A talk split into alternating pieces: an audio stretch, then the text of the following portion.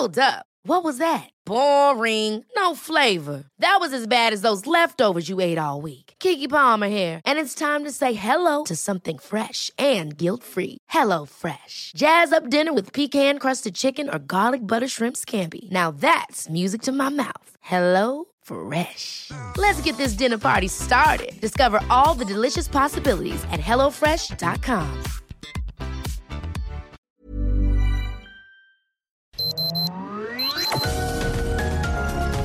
Heraldo Media Group presenta Sergio Sarmiento y Lupita Juárez. Información veraz y oportuna con un toque personal y humano. Por El Heraldo Radio, donde la H suena y ahora también se escucha.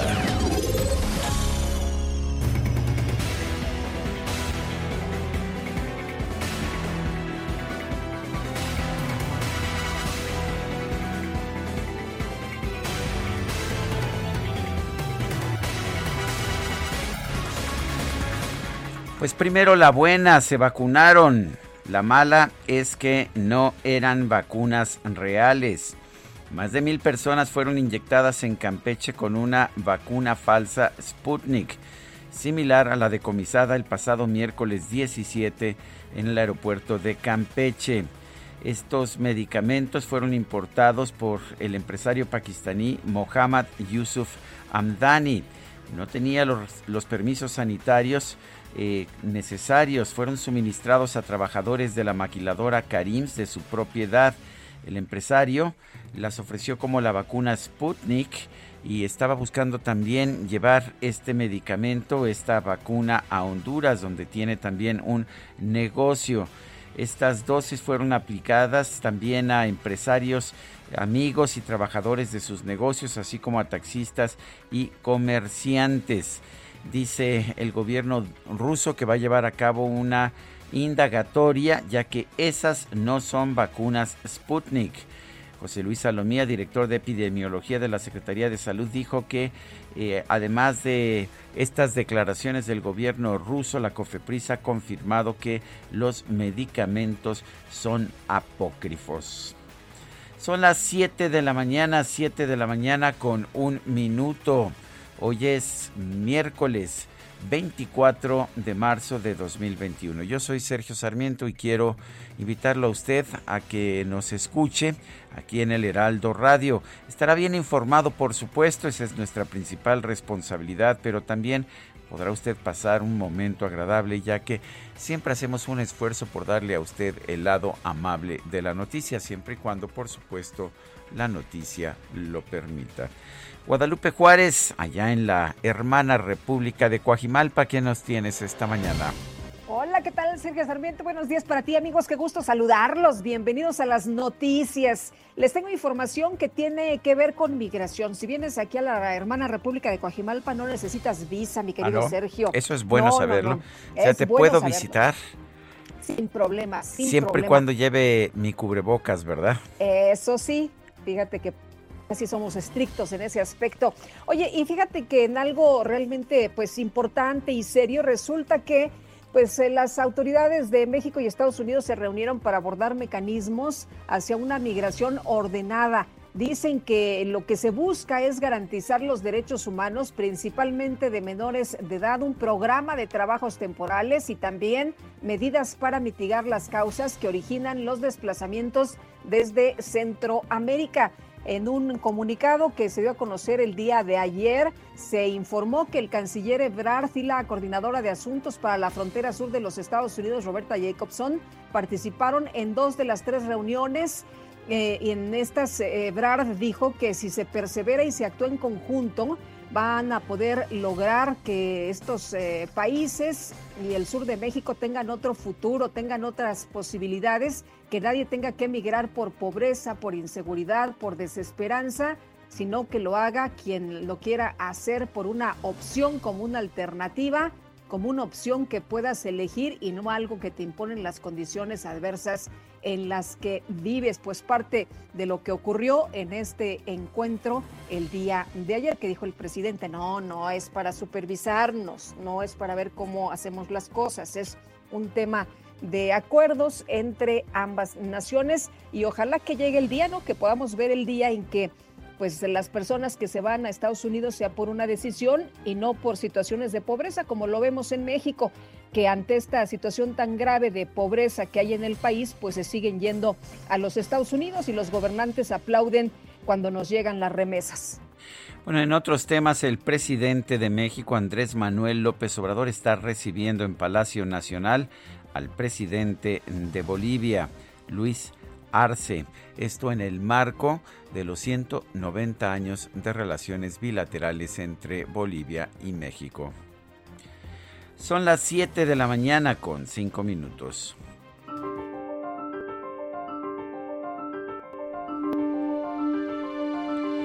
Y vamos a la frase del día. Todos pedimos que se aplique la ley y todos tratamos de eludir su cumplimiento. Emil Alan.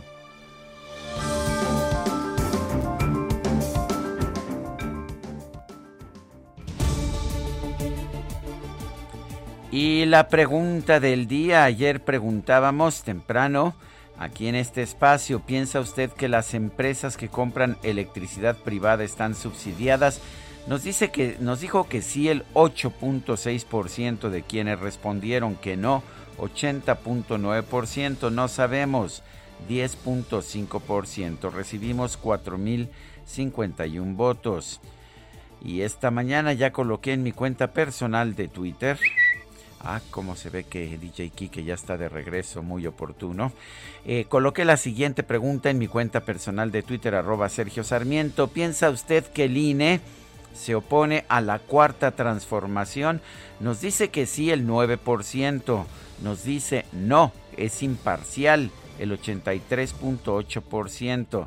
Responde, quién sabe, el 7.2%. En 30 minutos exactos hemos recibido 1.354 votos. Las destacadas del Heraldo de México. Confiesa, Lupita, confiesa que acabas de poner en el chat. Ya está, mira, déjame te digo una cosa, ya está con nosotros Itzel González, que ¿Ah, tiene sus destacalovers. Y ah. si Itzel González tiene sus destacalovers, ¿por qué Kike no? Bueno, hay los Kike Lovers. El Exactamente, ¿qué tal? Ayer no lo tuvimos, la verdad sí lo extrañamos. Ya, ya nos conoce las mañas, todas las mañas. Ya guiñamos y ya sabe qué tiene que hacer. Ya sabe este, quiénes somos. Ya sabe quiénes somos. ¿Nos regresamos, por favor? bueno, que pues mejor nos regresamos. Ya sabes que hay tabla, ¿eh? Si no nos comportamos de forma adecuada. Bueno, adelante Lupita Itzela, no, no os quedéis mudas. Sergio Lupita, amigos, muy buenos días. Yo los escucho aquí, estoy esperando que me den la entrada, pero ya entramos como siempre ya, esta Lupita no te da el cue, hombre. Yo sé lo que borró Lupita, borró que ella va a tener los primeros números de la tanda de la barbacoa, como estábamos haciendo la propuesta del día de ayer. Eso es lo que borró. ¿Tú sabes que cualquiera que borre un mensaje del chat se hace acreedor a una multa? Eso sí A una multa que van a ser los taquitos de barbacoa para todos, yo creo, cuando nos podamos reunir, porque eso sí, Lupita, seguramente tú tomaste los primeros números de la tanda de la barbacoa Después como sigue Angelina. como siempre, ya ves que yo siempre llevo el número cero. Así es, así es. Oigan, mucha información que se publica esta mañana de miércoles 24 de marzo, así que vámonos rapidito, comenzamos con las destacadas del Heraldo de México. En primera plana, desertaron 5.2 millones de estudiantes, dejan la escuela. Los alumnos de entre 3 y 29 años ya no se inscribieron al ciclo escolar 2020-2021 por algún factor relacionado con el COVID-19 o por falta de recursos económicos, de acuerdo al INEGI. País, estados y federación acuerdan elecciones limpias. Los 32 mandatarios estatales firmaron el Acuerdo Nacional por la Democracia para garantizar comicios libres. Andrés Manuel López Obrador pide a ciudadanos denunciar anomalías. Ciudad de México en febrero a la baja delitos de alto impacto. Se registró un descenso de 49.2%, pasando de un promedio diario de 163.9 hechos delictivos a 832. Estados en Semana Santa supervisan áreas turísticas en el Estado de México. Para evitar contagios de coronavirus, van a suspender accesos en algunas zonas. Otras tendrán aforos limitados. Orbe, cubre bocas, COVID-19 consolida negocio. En 2020, China se afianzó como el principal exportador de mascarillas en todo el mundo. Meta Tokio 2020 Juegos del Caos. Se cumple un año de que se pospuso el magno evento que ha resistido diferentes adversidades. Y finalmente, en mercados, reporte de la Sedena, avanza el aeropuerto. La obra en Santa Lucía registra 55% del progreso con 52% del gasto ejercido. Sergio Lupita, amigos, hasta aquí las destacadas del Heraldo. Feliz miércoles. Itzel, muchas gracias. Muy buenos días. Feliz miércoles. Oye, yo estoy viendo mucho amor para que se ve que ya entró la primavera. ¡Qué barbaridad! Híjole, bueno, entró la primavera, pero la verdad es que sí nos hace falta el sentido del humor de Quique, con todos sus trucos de producción. Bueno, son las 7. Este es un programa serio, ¿verdad? Ya, ya nos regañó la productora. Dice que este es un programa serio, Guadalupe. O sea que seriecita y vámonos a un resumen de la información más seria y más Oye, eso no, eso no lo puedo, no lo puedo lograr, ¿eh? No, te prometo nada. ¿Lo de seriecita? No, no, no. Bueno, ya sabes, tú mientras no hagas nada que, ¿qué es? ¿Cómo es? Eh, no hagas nada que no hiciera yo, adelante, puedes hacer lo que quieras. Son las 7 con 11, vamos a un resumen. Hoy es miércoles 24 de marzo del 2021. El canciller Marcelo Ebrard sostuvo ayer martes un encuentro con la coordinadora para asuntos de la frontera sur del gobierno de los Estados Unidos, Roberta Jacobson. Hablaron sobre mecanismos para ordenar y regular la migración en la región. En esencia es cómo podemos ponernos de acuerdo para que en algo que coincidimos los dos países podamos emprender acciones efectivas en el corto plazo y en el mediano plazo, tener una visión hacia dónde queremos ir. Si perseveramos y actuamos en conjunto, les dijimos, podemos lograr que estos países y el sur de México tengan otro futuro, tengan otras posibilidades, que nadie tenga que emigrar por pobreza, por inseguridad, por desesperanza, sino que lo haga quien lo quiera hacer por opción, como una alternativa, una, una opción.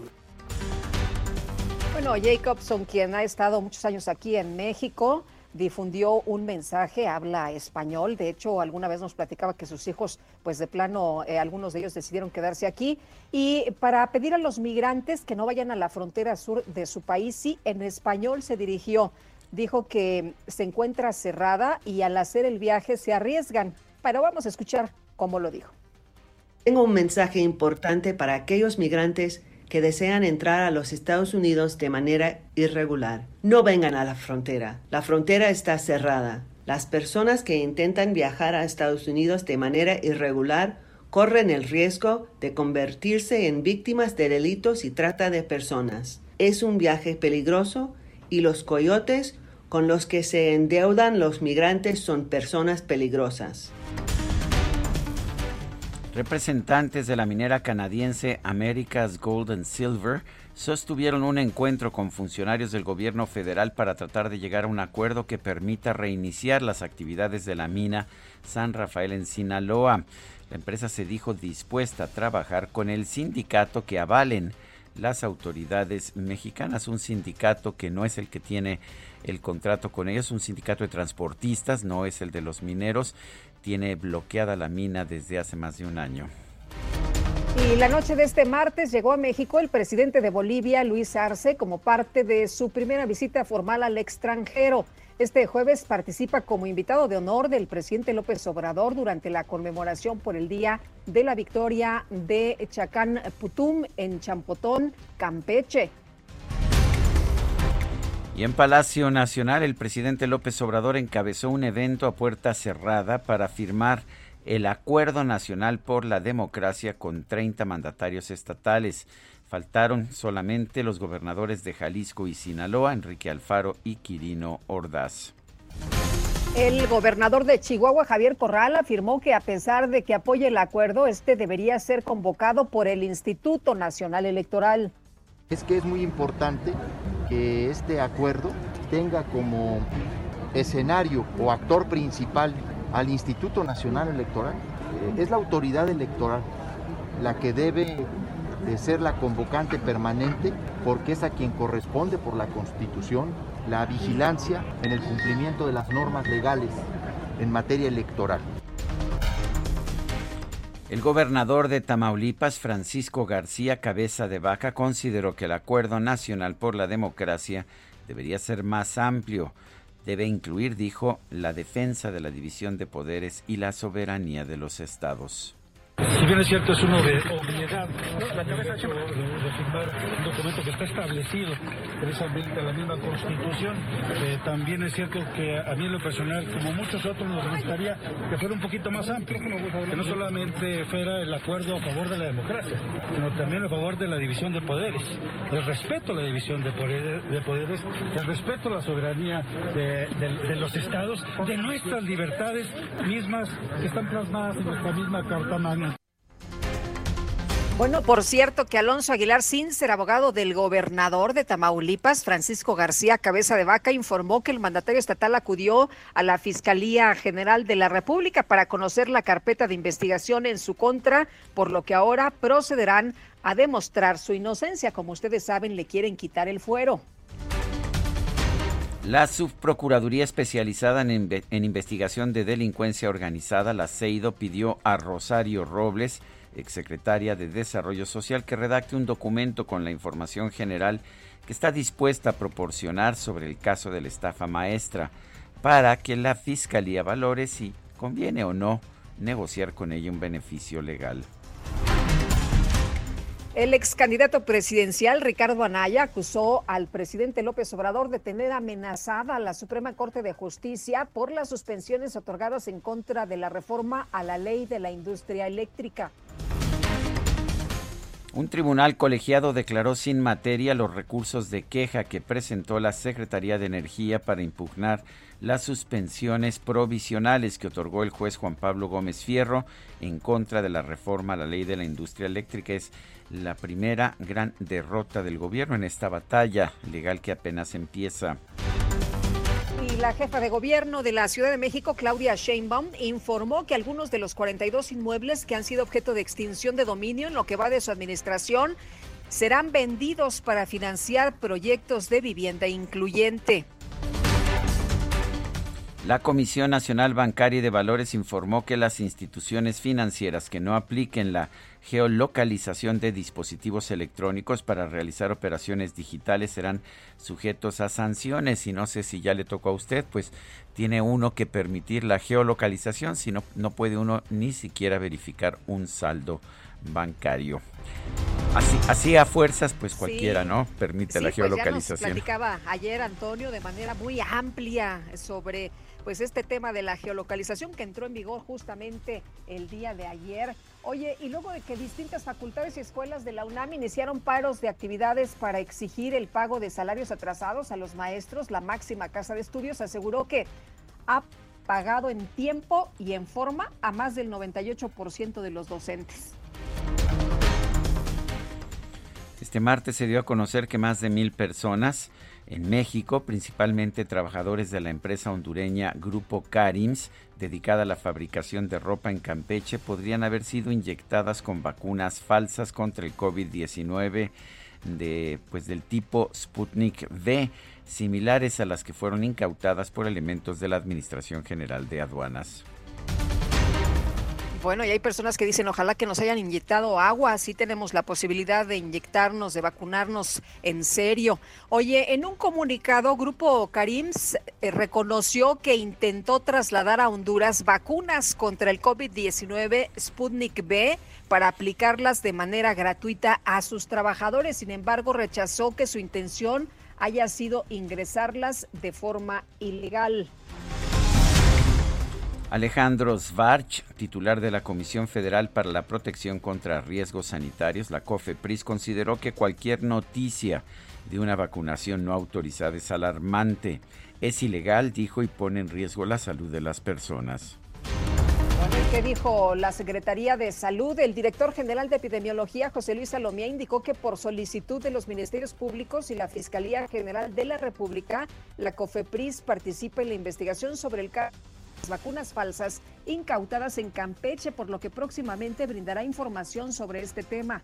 Específicamente está realizando tanto la COFEPRIS como las competencias o las áreas eh, judiciales, pues se encuentran todavía en este momento en proceso.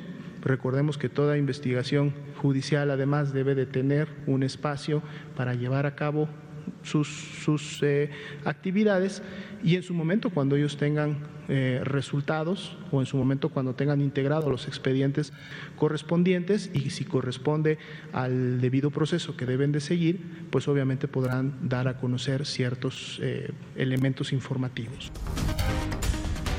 El gobierno de la Ciudad de México realizó un simulacro para preparar el proceso de vacunación contra el COVID-19 en adultos mayores de las alcaldías Coyoacán y Tlalpan. El proceso comienza hoy, esta mañana.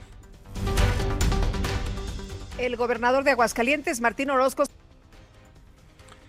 A ver, el gobernador de Aguascalientes, Martín Orozco, como ya nos adelantaba Guadalupe, señaló que su estado requiere 12 mil vacunas contra el COVID-19 para los maestros de educación básica, a fin de avanzar en el proceso de regreso a clases presenciales. En su reporte diario, la Secretaría de Salud Federal informó que en México ya hay 199.048 muertes por COVID-19, así como 2.203.041 casos confirmados. Estas son, vale la pena señalar, las cifras oficiales. Etienne, la directora de la Organización Panamericana de la Salud, declaró que México, Estados Unidos y Canadá registran una estabilización en los casos nuevos de COVID-19. Sin embargo, advirtió que no deben bajar la guardia. Por otro lado, Etienne advirtió que los casos de COVID-19 continúan aumentando de forma peligrosa en Brasil, por lo que llamó a ese país a adoptar mayores medidas preventivas. El portavoz del gobierno de Rusia, Dmitry Peskov, informó que este martes el presidente Vladimir Putin recibió la primera dosis de la vacuna contra el COVID-19 en un evento a puerta cerrada.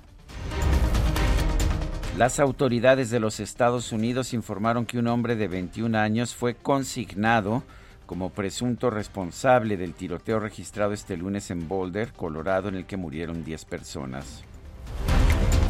Estaba viendo que el policía que mató tenía una familia, pues ya sabes, de muy numerosa, siete, siete hijos y bueno, pues qué tristeza deja este señor tirador a, a, una familia sin su papá. Son siete niños que se quedan huérfanos. Hoy en la información deportiva, la tenista mexicana Renata Zarazúa obtuvo el pase al cuadro principal de Masters 1000 de Miami tras vencer a la eslovaca Victoria Kuzmova Son las 7 de la mañana con 23 minutos.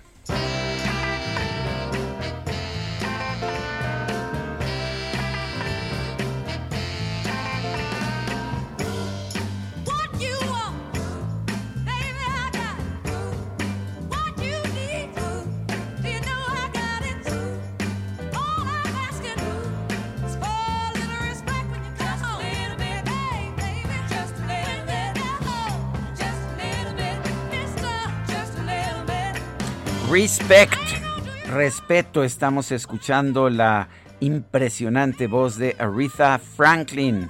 Aretha Franklin nació en Memphis, en Tennessee, en los Estados Unidos, el 25 de marzo de 1942. Habría de morir el 16 de agosto del 2018.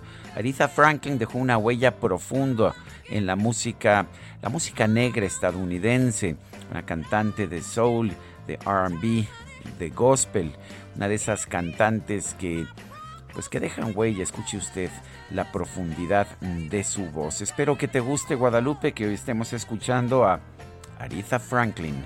Pues me gusta mucho y seguramente a nuestros amigos del auditorio también. Qué bueno que la vamos a estar disfrutando esta mañana.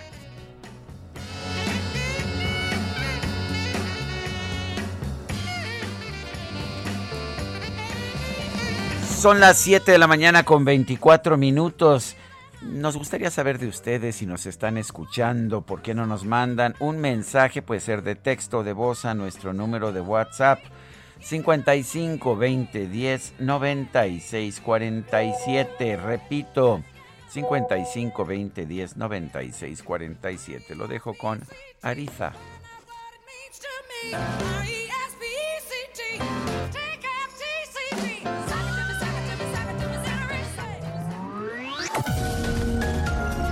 Sergio Sarmiento y Lupita Juárez quieren conocer tu opinión, tus comentarios o simplemente envía un saludo para ser más cálida esta mañana. Envía tus mensajes al WhatsApp 5520 109647. Heraldo Radio, la HCL se comparte, se ve y ahora también se escucha.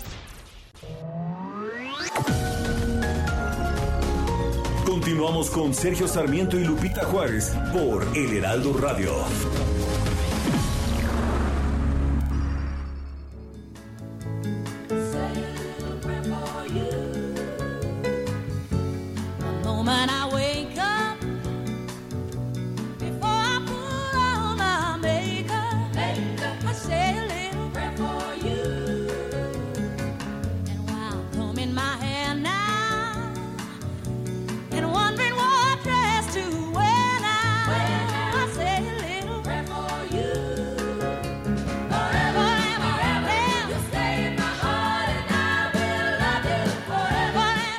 Lady Soul Aretha Franklin, esta pues una clásica y Say a Little Prayer, rezo una pequeña oración.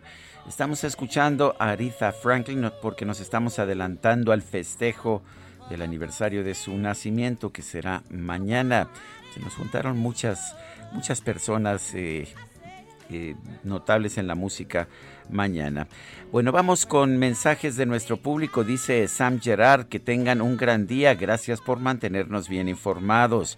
Dice Alfredo Bernal sobre la crisis del agua. Uno esperaría que el gobierno federal ya iniciara urgentemente una campaña intensiva del cuidado y ahorro del agua, pues aún hay gente irresponsable que no la cuida. Por otra parte, Rodolfo Contreras desde Querétaro dice exitoso miércoles. Los peores enemigos de la 4T son sus mismos creadores. Sus acciones y decisiones están destruyendo a la 4T. Son algunos de los comentarios de nuestro público. ¿Por qué no nos manda usted eh, mensajes? Puede ser a nuestro número de WhatsApp 55 2010 96 47. Le recuerdo también nuestra cuenta de Twitter, arroba Sergio y Lupita. Guadalupe, adelante. Pues al participar en una sesión extraordinaria del Consejo General del INE, el diputado Sergio Gutiérrez Luna acusó al presidente del Instituto, a Lorenzo Córdoba, y también al consejero Ciro Murayama de tratar de evitar que Morena obtenga la mayoría en San Lázaro. Hugo Concha Cantú es investigador del Instituto de Investigaciones Jurídicas de la UNAM, especialista en estos temas, por supuesto, electorales. Hugo, qué gusto saludarte. Buenos días. Hola, Guadalupe. Un gustazo poderte oír y también a ti, Sergio. Gracias, Hugo. A ver, cuéntanos, eh, ¿es una triquiñuela, como dijo Mario Delgado de Morena, lo que, está, lo que está haciendo el INE? Tengo entendido que fue un voto no de dos consejeros, sino un voto de nueve consejeros contra dos en contra. Y lo que establecieron, pues fue una regla para tratar de evitar la sobrerepresentación. Cuéntanos, ¿qué opinas? Sí, mira, es, es discutible, sin lugar a dudas, cada vez que el Instituto Nacional Electoral utilizando su facultad reglamentaria que la propia Constitución le otorga, intenta normar ciertos fenómenos o ciertas situaciones que se están dando, puesto que el legislador no lo ha hecho. Yo creo que estamos, así en términos globales, frente a esa situación.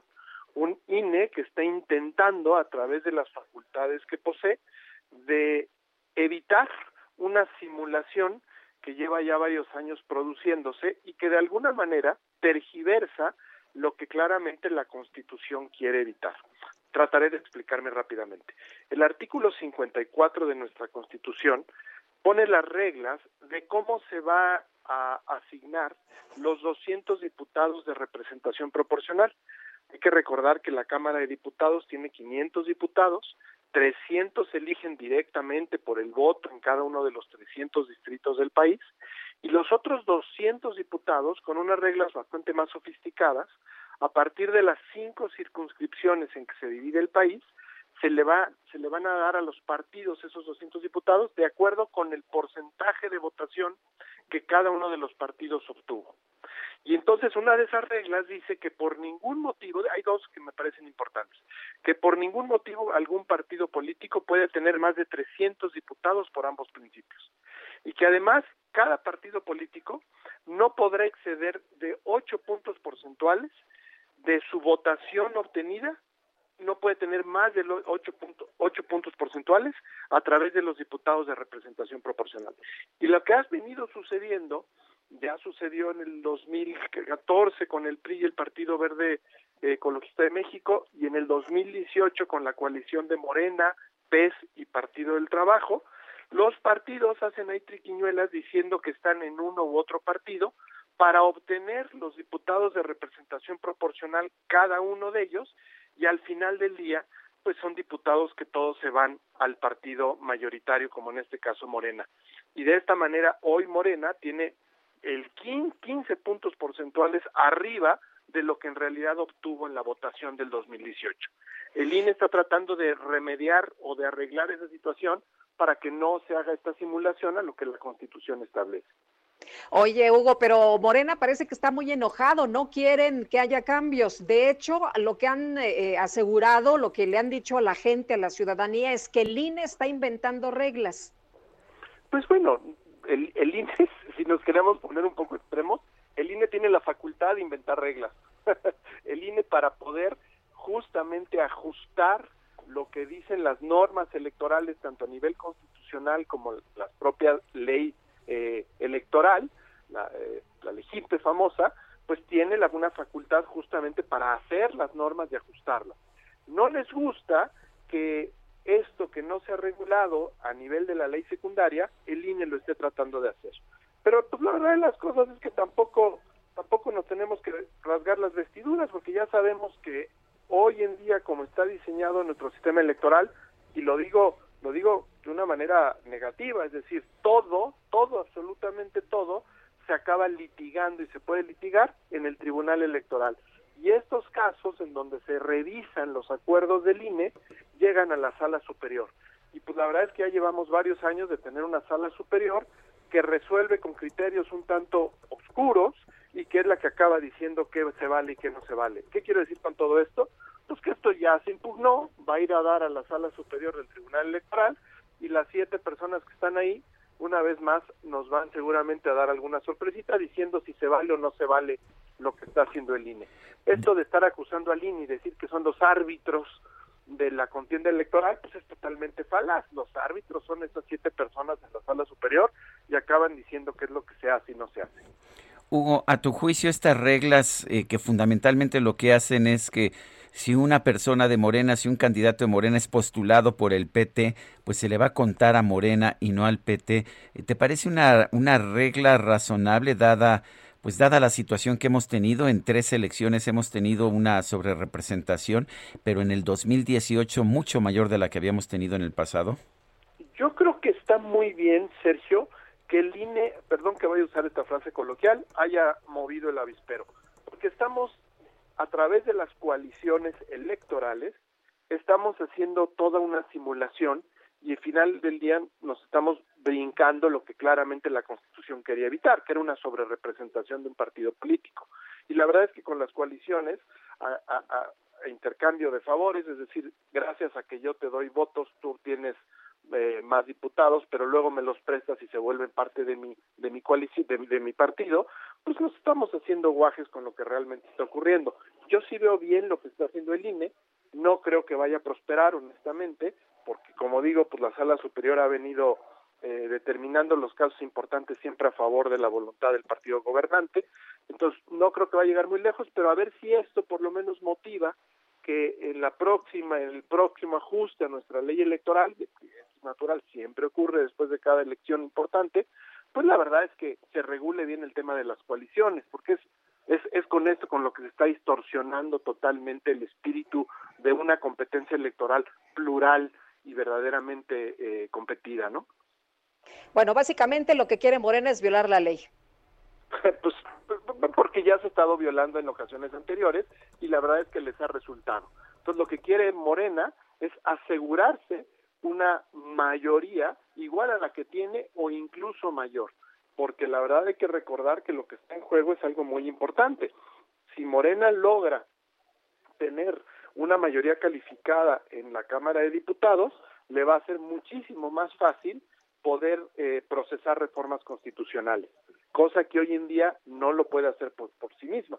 Morena y su coalición necesitan de partidos de oposición para obtener esa mayoría y llevar a cabo reformas a la Constitución. Hugo Concha Cantú, investigador del Instituto de Investigaciones Jurídicas de la UNAM, la Universidad Nacional Autónoma de México. Gracias por esta conversación. Gracias a ti, Sergio. Qué gusto saludarlos. Que tengan muy, muy buen día.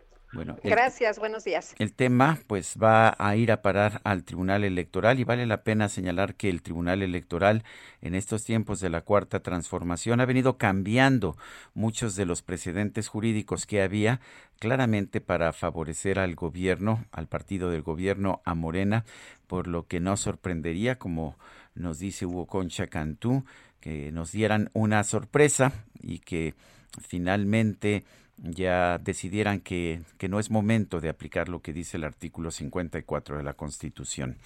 Pero en fin, vamos a ver qué es lo que nos dicen los magistrados del Tribunal Electoral. Son las 7 de la mañana con 40 minutos. El dirigente nacional del PAN, Marco Cortés, anunció que su partido va a impugnar los lineamientos que aprobó el Instituto Nacional Electoral el pasado 19 de marzo. O sea que no sería solamente Morena, el PAN también impugnaría. Vamos a saber por qué. Misael Zavala nos tiene la información. Adelante, Misael. Buenos días, Sergio. Buenos días al auditorio. Efectivamente, como bien lo comenta Sergio, el presidente nacional eh, del PAN, Marco Cortés, informó que también, como lo hizo Morena, impugnará el acuerdo del Instituto Nacional Electoral que busca, busca evitar la sobrerepresentación en la Cámara de Diputados, ya que afirmó que ese convenio pues se quedó corto y se debe erradicar la sobrerepresentación arriba del 8%. Esto lo dijo el líder panista durante la presentación de Mauricio Curi como candidato de Acción Nacional al gobierno de Querétaro eh, y donde aseguró que el acuerdo del Consejo General del INE sobre la asignación de curiles por el principio de representación proporcional en la Cámara de Diputados va por el buen camino, va por un camino correcto, pero quedó corto, por lo que el PAN pues dijo solicitará al Tribunal Electoral del Poder Judicial de la Federación la aplicación de un criterio único que proteja el marco constitucional y legal. Ejemplificó que en el 2018 el partido Morena tuvo el 37% de los votos, pero la Constitución establece que no puede haber ninguna sobre representación arriba del 8%. Sin embargo, en la actual Cámara de Diputados, el partido Morena, habiendo sacado este 37% de los votos, tiene ahora arriba del 50% de los diputados federales. Marco Cortés destacó que Acción Nacional apostará por el fortalecimiento del INE, de su autonomía y su respeto, eh, dijo que este tema de la impugnación pues no es contra los consejeros sino para eh, pues endurecer eh, este este asunto y se evite que haya una sobrerepresentación eh, firme y que Morena en la Cámara de Diputados no no se aproveche de esto. Sergio esta es la información. Bueno pues muchas gracias Misael Zavala. Gracias Sergio. Buenos días bueno, y algunos maestros pertenecientes al Sindicato Nacional de Trabajadores de la Educación se han opuesto al regreso a clases presenciales. Dicen que no quieren regresar, sino hasta que estén garantizadas las condiciones sanitarias. El maestro Alfonso Cepeda Salas es secretario general del Sindicato Nacional de Trabajadores de la Educación. Maestro, muy buenos días. Buenos días, Lupita, ¿cómo está? Buenos días, Sergio. Eh, buenos días, maestro. Maestro, cuéntenos, eh, ¿por qué se oponen al regreso a clases? Denos sus argumentos. Ya hemos escuchado a padres de familia, distintas organizaciones que dicen que es imprescindible regresar a clases. Me gustaría conocer sus puntos de vista.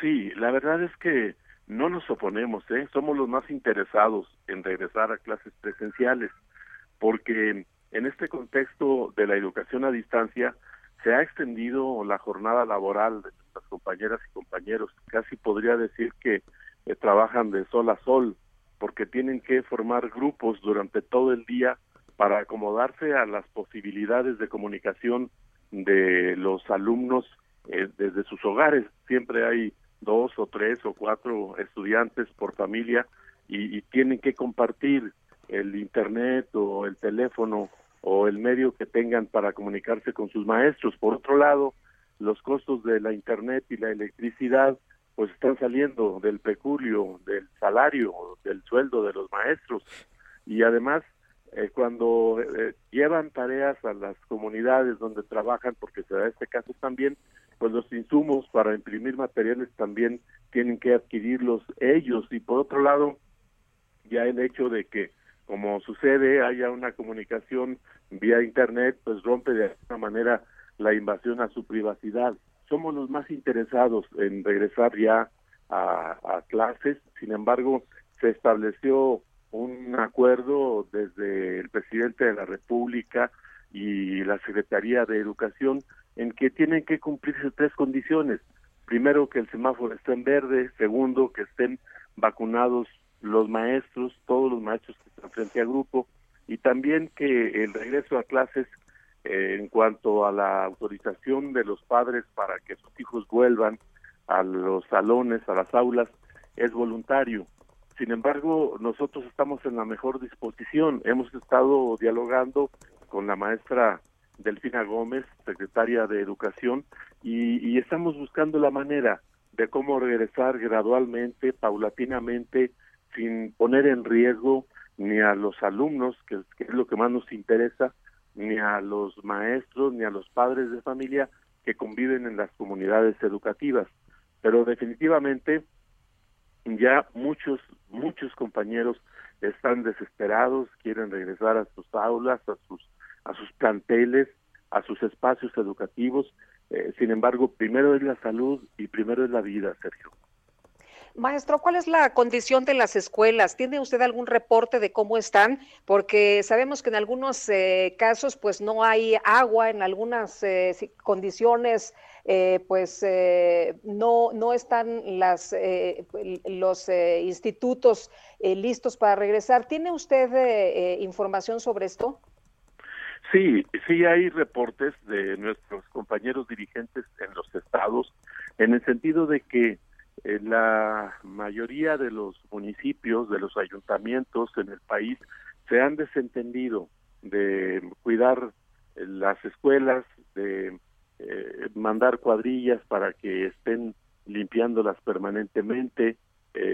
algunas están en el abandono y han sido objeto de acciones delictivas y de saqueo de lo poco que tienen eh, en cuanto a computadoras, en cuanto a equipos tecnológicos, en, cuanto a otros a otros eh, elementos que manejan para su trabajo cotidiano. Creo que aquí habría que hacer un llamado nacional a todos los alcaldes, a todos los presidentes municipales, porque de ahí empieza la responsabilidad de darle mantenimiento a los espacios educativos. Eh, o sea que ese mantenimiento va a ser indispensable para poder regresar a clases. Sí, sí, el, viernes 19 eh, de marzo se reunieron la Secretaría de Salud y la Secretaría de Educación Pública para definir un posible calendario de apertura en los planteles escolares.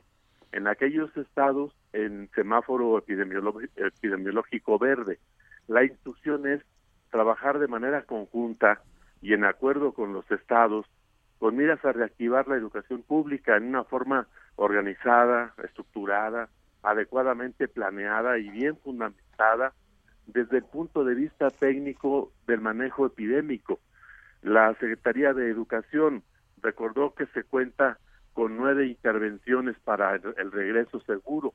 Primero, activar los comités participativos de salud en cada escuela, eh, segundo, acceso a agua y jabón en las escuelas, que un porcentaje muy alto carece sobre todo de, de, los servicios básicos, entre ellos la, el, acceso a, agua potable, el cuidado de maestras y maestros, particularmente los que están en grupos de riesgo, el uso general y adecuado de cubrebocas en todos los planteles, la sana distancia en las entradas y salidas a los centros escolares, los recreos tienen que ser escalonados, la asistencia alternada a la escuela, maximizar el uso de los espacios abiertos, la suspensión de cualquier tipo de ceremonias que generen congregaciones en la escuela, la detección temprana, donde con un solo enfermo en la escuela, esta se habrá de cerrar por 15 días y sobre todo apoyo socioemocional que mucho se requiere para docentes y estudiantes en este eventual regreso a clases presenciales, que tendrá que ser escalonado, que tendrá que ser muy bien planeado. Profesor, entonces, si no hay vacunas, ¿ustedes no regresan? Mm, eh, no hay forma. Estamos muy optimistas porque de acuerdo con la información que ha dado el señor presidente, que ha dado el, eh, el Comité de Salud, el, el Consejo de Salubridad Nacional, pues hay, hay ya la, la dotación de, de millones de vacunas y estamos esperando que, que sean convocados los maestros en las entidades para esa vacunación y que lo más pronto, eso queremos todos, lo más pronto regresemos a clases presenciales, Lupita. Muy bien, pues le agradecemos como siempre que pueda platicar con nosotros, profesor. Muy buenos días. Buenos días, Lupita. Buenos días, Sergio. Muchas Hasta gracias. Luego. Alfonso Cepeda Sala, secretario general del Sindicato Nacional de Trabajadores de la Educación. Esta mañana el INEGI dio a conocer información importante tanto sobre los precios al consumidor para la primera quincena de marzo como sobre eh, los problemas de ocupación y desocupación en nuestro país.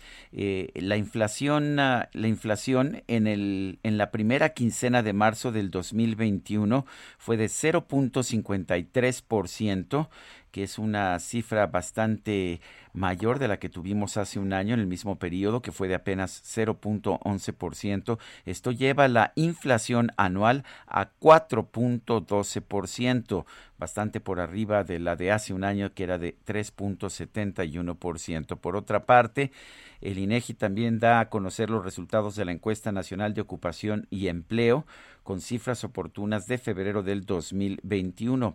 La tasa de desocupación fue de 4.4%, 0.8 puntos porcentuales más que en febrero del 2020, pero pues lo que inquieta es que ha habido una disminución de 2.4 millones de personas en la población económicamente activa.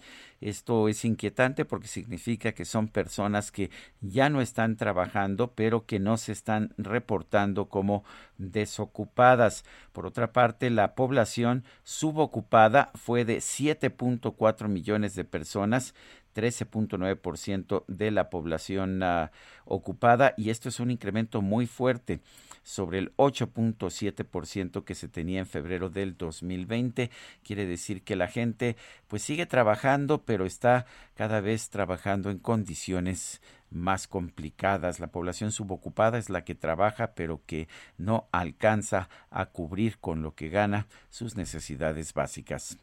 Son las 7 de la mañana con 52 minutos. Adelante, Lupita. Bueno, y ahora Augusto Tempa. Augusto, ¿qué tal? Muy buenos días. Buenos días.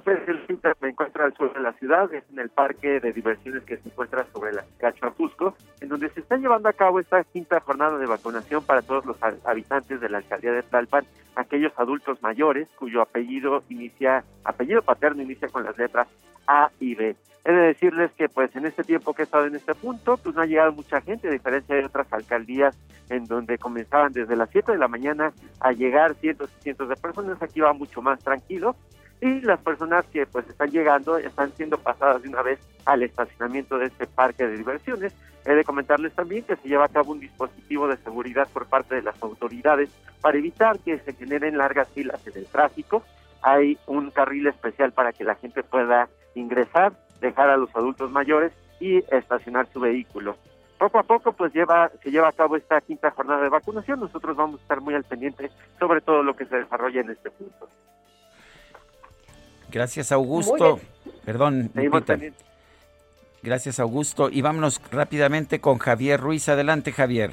Gracias, Sergio Lupita. Excelente mañana. Nosotros nos encontramos en el municipio de Chimalhuacán, en el Estado de México, donde también se está llevando a cabo el segundo día de vacunación. Únicamente en este municipio van a ser cuatro y a comparación de la Ciudad de México, aquí no es por letra paterna, aquí realmente se les está dando un folio y todas las personas están llegando de acuerdo a la hora que pueden. Desde muy temprano han llegado personas desde las 5 de la mañana pues para ser los primeros en entrar a la vacunación, pero en general hay que mencionar que pues en esta ocasión no hay saturación, incluso pues podemos observar una organización bastante bien y los únicamente las recomendaciones que se les está dando a las personas es que vengan desayunadas, que tomen sus medicamentos de manera normal y también pues se les va a tomar en cuenta media hora mientras eh, checan si no hay alguna reacción por la vacuna de Sinovac que se va a aplicar aquí en el municipio de Chimalhuacán. De momento, Sergio Lupita, el reporte que tenemos. Gracias, Javier Ruiz. Guadalupe Juárez y Sergio Sarmiento estamos en el Heraldo Radio. Regresamos.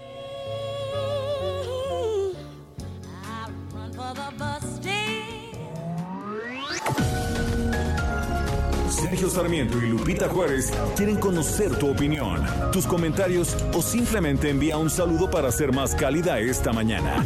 Envía tus mensajes al WhatsApp 5520 109647. Heraldo Radio. Continuamos con Sergio Sarmiento y Lupita Juárez por El Heraldo Radio.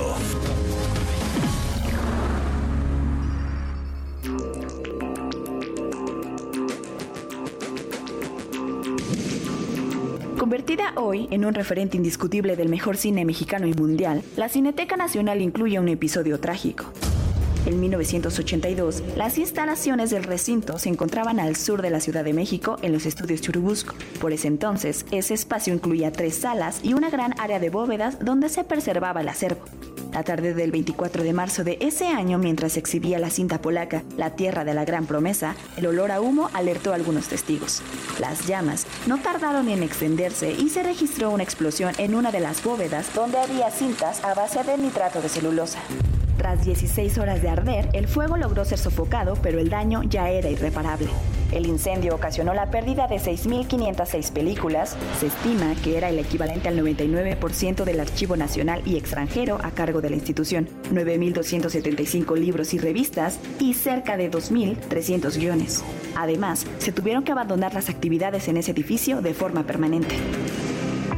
El peritaje de la Procuraduría General de la República determinó que no fue posible llegar a mayores determinaciones concluyentes por la falta de indicios. La versión oficial del gobierno indicó que el incidente fue producto del estallido de una parrilla en un restaurante ubicado en esa zona. De la Dirección General de Policía y Tránsito surgió otra hipótesis. El siniestro había sido provocado por la explosión de 15 litros de nitrato de plata que era usado para la conservación de las películas. Hubo incluso quienes de forma extraoficial sugirieron un atentado con bomba. Sin embargo, ninguna de las versiones pudo ser confirmada. En 2011, Conaculta impulsó la modernización y ampliación de la Cineteca Nacional ubicada ya en la colonia Joco, por lo que se construyeron cuatro salas más, con capacidad para 180 personas cada una, un foro al aire libre y la renovación total del mobiliario de las ya existentes.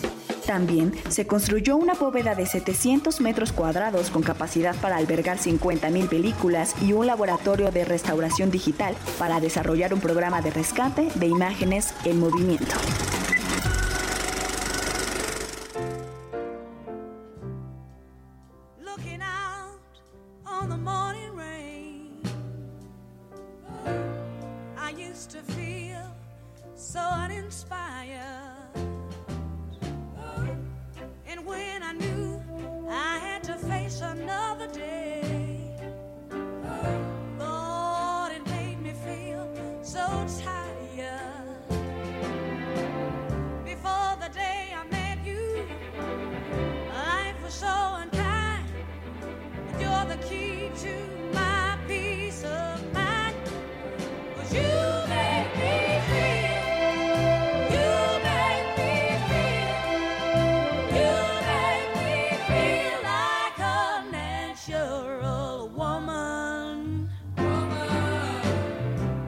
Natural Woman, una mujer natural. Esta canción también es conocida como You Make Me Feel Like a Natural Woman, me hace sentir como una mujer natural.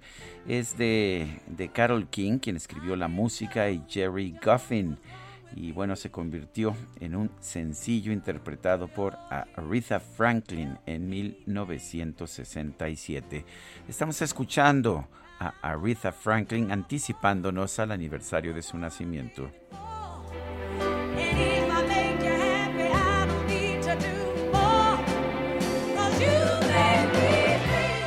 Son las 8 de la mañana con 4 minutos. Adelante, Guadalupe, tenemos mensajes. Sí, tenemos muchos mensajes. Muchas gracias a todos nuestros amigos que se comunican esta mañana.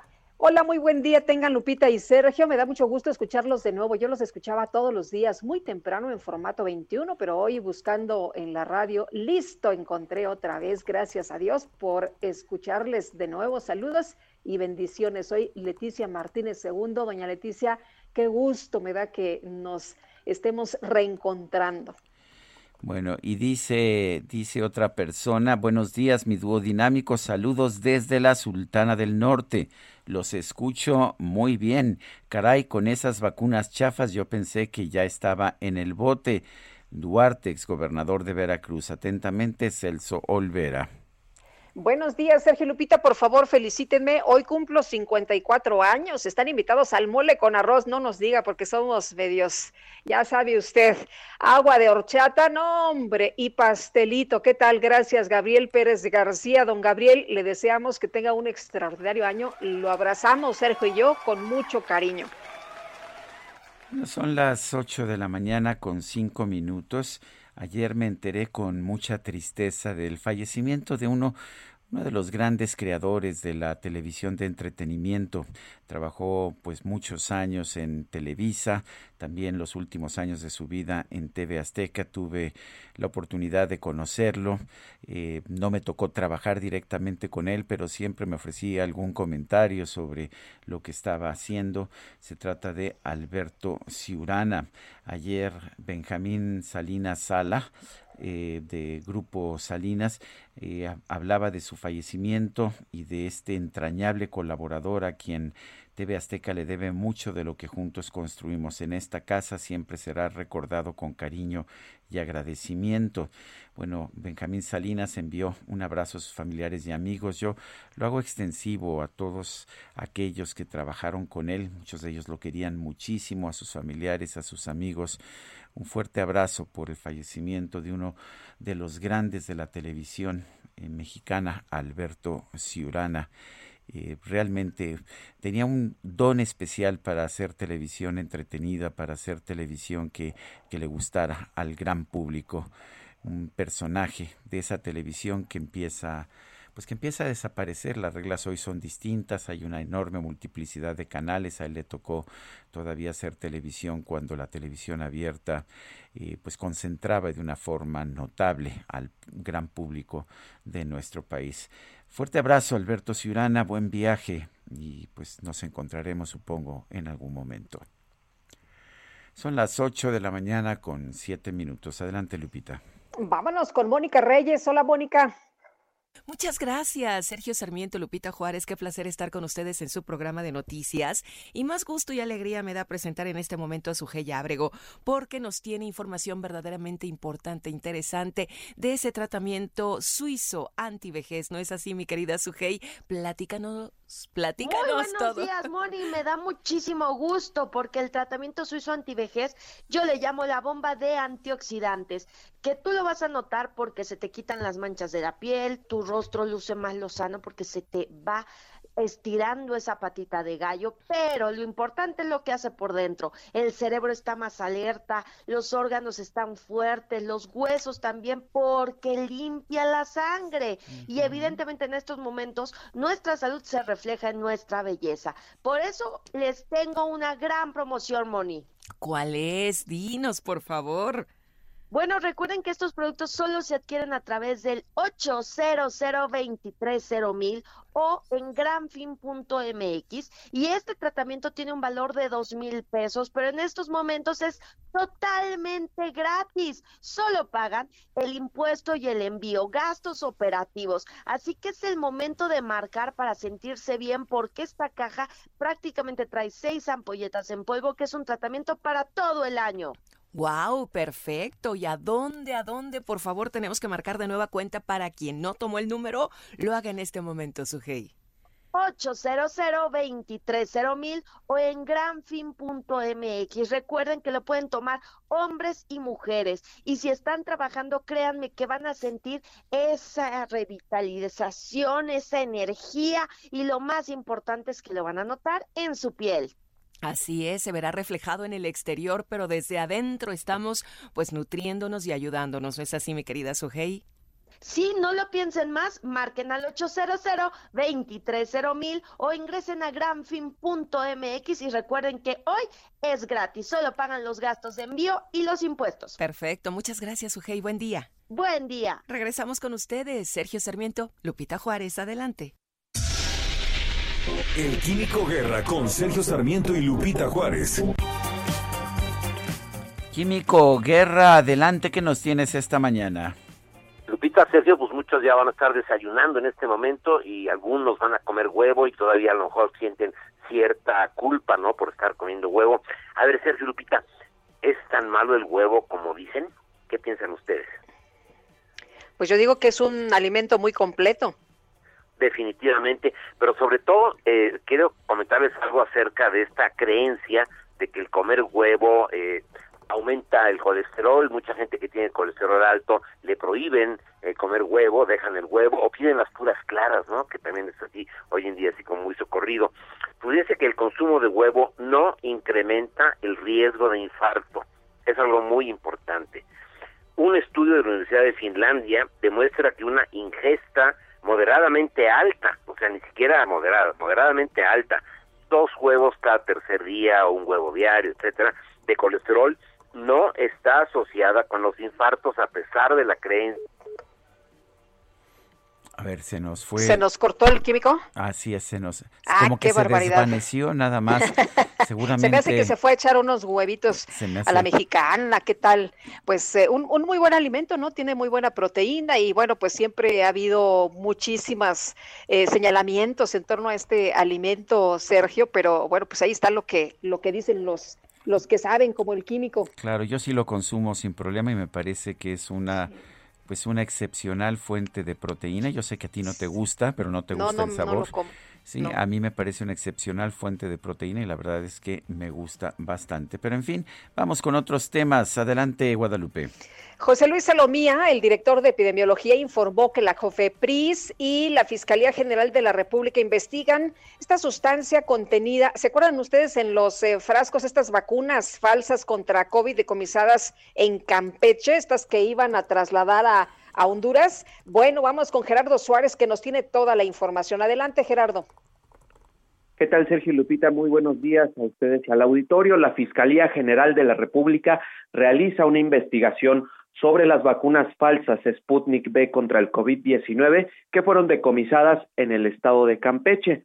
En conferencia, el director general de epidemiología, José Luis Salomía, comentó que la Comisión Federal para la Protección contra Riesgos Sanitarios, la COFEPRIS, se sumó a estas indagatorias a solicitud de la propia Fiscalía. Esta comisión hizo revisiones de los frascos asegurados y determinaron que las etiquetas tenían errores de ortografía y números de lote que no correspondían a los que habían entrado de manera legal a México en días previos. Hay que recordar que han llegado al menos 400 mil dosis de estas vacunas Sputnik B, pero los frascos hallados en, Cape- en Campeche y decomisados pues no corresponden con ninguno de estos.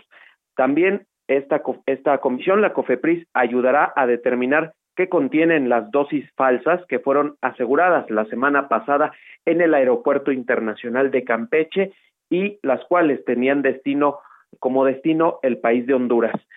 Cuestionado sobre los hallazgos, Sergio Lupita, de las denuncias que de estas falsas vacunas y que habrían sido aplicadas en personas. José Luis Salomía comentó que las investigaciones están en proceso y hay ciertos datos que se van a cuidar para no afectar estas investigaciones. Finalmente, el director general de epidemiología recordó que la única vacuna segura y disponible en México es la que aplican las autoridades en la Estrategia Nacional de Vacunación, por lo que alertó a la población de que las supuestas dosis que sean ofrecidas por medios privados son falsas.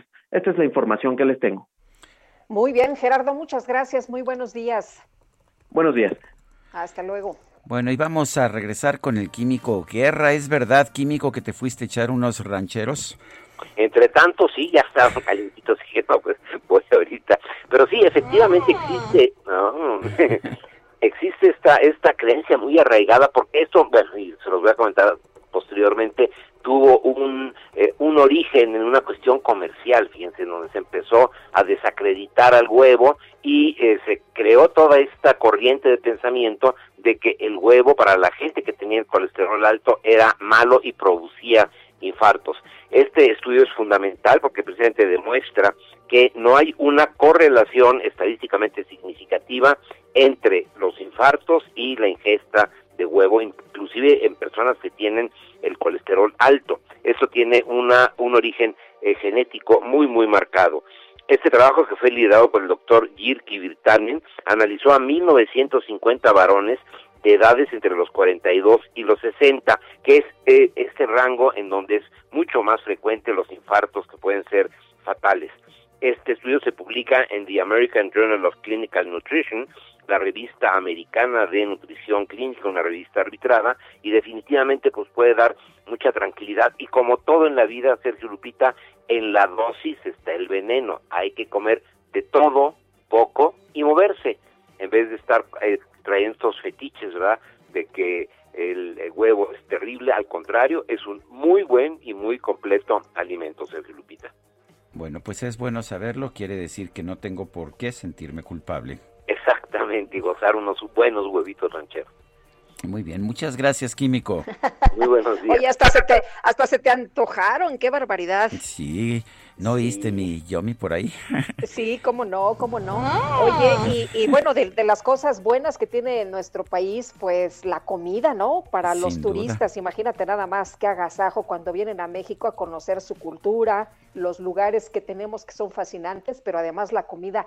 Bueno, hablando de esto, el eh, día de, de ayer arrancó el tianguis turístico, ya sabes, pues ahora en la, modi- eh, la modalidad digital. Eh, ¿Cuál es la derrama económica que se espera en este periodo vacacional de Semana Santa? ¿Cómo estamos hasta este momento después de lo golpeado, ¿no? Por el COVID en diferentes partes del mundo, no nada más en México. Está con nosotros en la línea telefónica Miguel Torruco, secretario de Turismo. ¿Qué tal? Muy buenos días. Muy buenos días, Sergio, qué gusto Carlos. Gracias, Miguel. Igualmente. Eh, Miguel, lo primero es cómo funcionan estos tianguis turísticos digitales. ¿Sí funcionan? ¿Sí generan el impacto que se busca?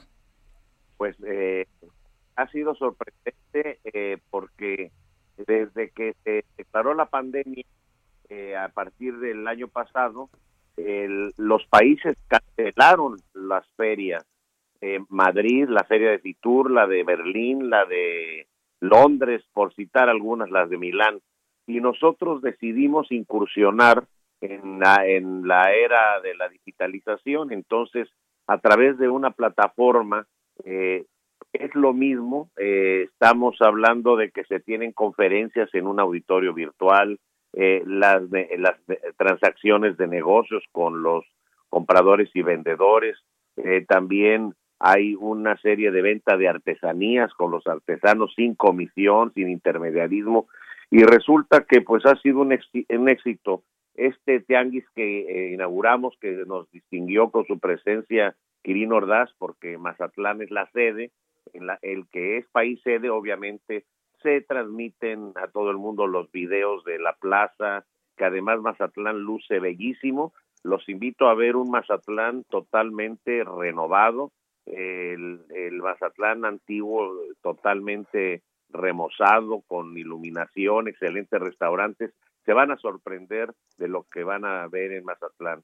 Entonces, pues tenemos ya más de 1.700 compradores de más de mil eh, cien eh, empresas que participan. Nos ha sorprendido la asistencia, rompimos récord en países, 61 naciones, sus eh, eh, turoperadores están ahí activos, hay 376 expositores de todos los estados del país y hay ya más de 20 mil citas de negocios que pues esperemos que eh, tenga buen término y que sea el inicio del amarre de la temporada de verano y posteriormente con el tianguis presencial que lo llevaremos a cabo en eh, allá en Mérida, Yucatán, pues será también las negociaciones para el cierre de la época de diciembre y que esperemos que ya con la vacuna que poco a poco eh, tiene ya su camino, ahora con adultos mayores, ya con eh,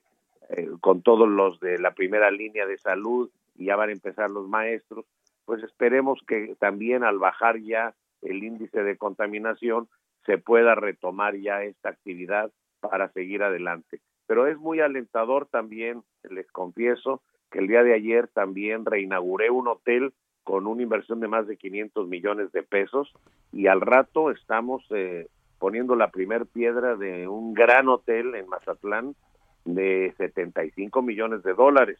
Así que las inversiones siguen su camino, se están construyendo 22 mil cuartos de hotel y pese a esta pausa que nos dio la pandemia, también nos ha dado la oportunidad de renovarnos y sobre todo de cambiar estrategias porque ya eh, se va a hablar de un antes y un después de la pandemia. Eh, Miguel, precisamente no se ha detenido la inversión, pero ¿qué tal eh, dentro de esta situación tan grande no se ha dejado de mover la gente? ¿Cómo ha estado la situación para México? Bueno, eh, México, eh, como ustedes saben, se optó por no cerrar los vuelos caímos solamente en un 45-50% tanto en divisas como en turismo, mientras que Europa cayó 80%, 79,5%, España, Francia, Italia, Reino Unido. Así que, pues, eh, por default, por aspecto coyuntural, eh, nos colamos a la tercera posición al cierre del 2020, pero obviamente que cuando ya se vaya estabilizando la situación, iremos tomando nuestro lugar en el sexto, séptimo lugar, que también es muy bueno en la escala mundial, y habremos avanzar en lo que es eh, la derrama económica de un 16 a un 15 lugar, y en gasto per cápita también hemos avanzado eh, cinco espacios, que es muy importante. Eh, dices que, que, hay una participación muy importante, pero en estos tianguis digitales, pero eh, ¿cómo, cómo, cuáles son los resultados en términos pues de compras, de ventas? Es un momento en el que pues todos los países del mundo están restringiendo viajes. ¿Estamos trabajando para el futuro o sí podremos ver resultados pronto? Eh, sí podemos dar resultados para la próxima temporada de, de diciembre eh, verano se mueve mucho el turismo interno. Les recuerdo que en, mil, en el año 2019 eh, se movieron en todo el país 258 millones de turistas nacionales, de los cuales hicieron uso de instalaciones hoteleras 102 millones, una derrama impresionante de 124 mil millones de dólares. El turismo interno representa el 82% de la ocupación nacional. Así que pues hoy en día eh, el turismo interno será fundamental y además ha cambiado su perfil. No van a viajar más de tres horas de carretera, quieren lugares espaciados, con, gastronomía, lugares verdes y ahí es a donde los pueblos mágicos eh, eh, retoman un papel preponderante en las nuevas estrategias. Y el turismo internacional, en el caso de Estados Unidos y Canadá, que representan el 67% del total del turismo emisivo, han decidido viajar en los próximos dos años no eh, lapsos mayores de cuatro horas y media de avión, lo que le da a nuestro país una enorme ventaja para la reactivación del turismo y de la economía. ¿Qué tanto impactan, Miguel, noticias como las falsas pruebas de COVID para estos eh, jóvenes argentinos que se dan a conocer a nivel mundial? ¿En realidad tienen alguna, algún impacto? Bueno, siempre cualquier eh, situación anómala que se dé da impacto, pero en el caso de los argentinos, eh, es una agencia de viajes que ya lleva 10 eh, viajes a Cancún. En el noveno es donde se suscitó esta problemática. Eh, llegaron 169 argentinos, de los cuales en Argentina eh, dicen que se contagiaron 30 y aquí en México en algunos medios dicen que 44. Ahora, estuvieron un promedio de ocho noches, entonces eh, salieron eh, eh, falso positivo, lo que se llama técnicamente, y posteriormente en Argentina salieron positivos.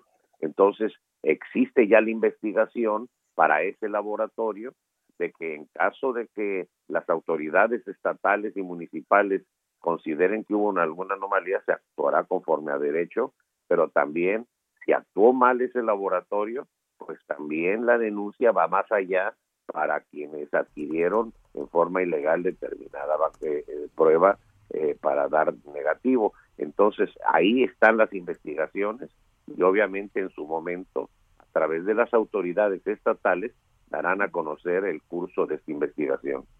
Muy bien. Miguel Torruco, secretario de Turismo, como siempre, muchas gracias por platicar con nosotros. Muy buenos días. Me da mucho gusto saludarlos y vamos a salir adelante. Este es un simple tropiezo, pero el sector turismo está sólido, un sector privado de lujo tenemos, con entrones, con grandes inversiones y al cual siempre, pues con gran honor los representé cuando fui también presidente de los hoteleros. Así que vamos a salir adelante de esto. Gracias, Miguel Torruco. Son las 8 de la mañana con 24 minutos. Vamos a una pausa y regresamos.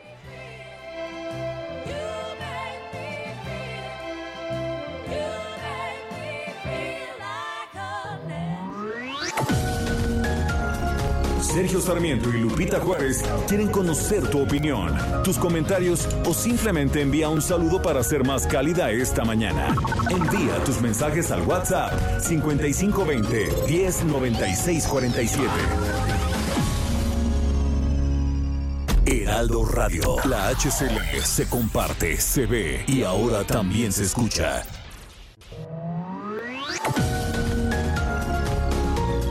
Continuamos con Sergio Sarmiento y Lupita Juárez por El Heraldo Radio.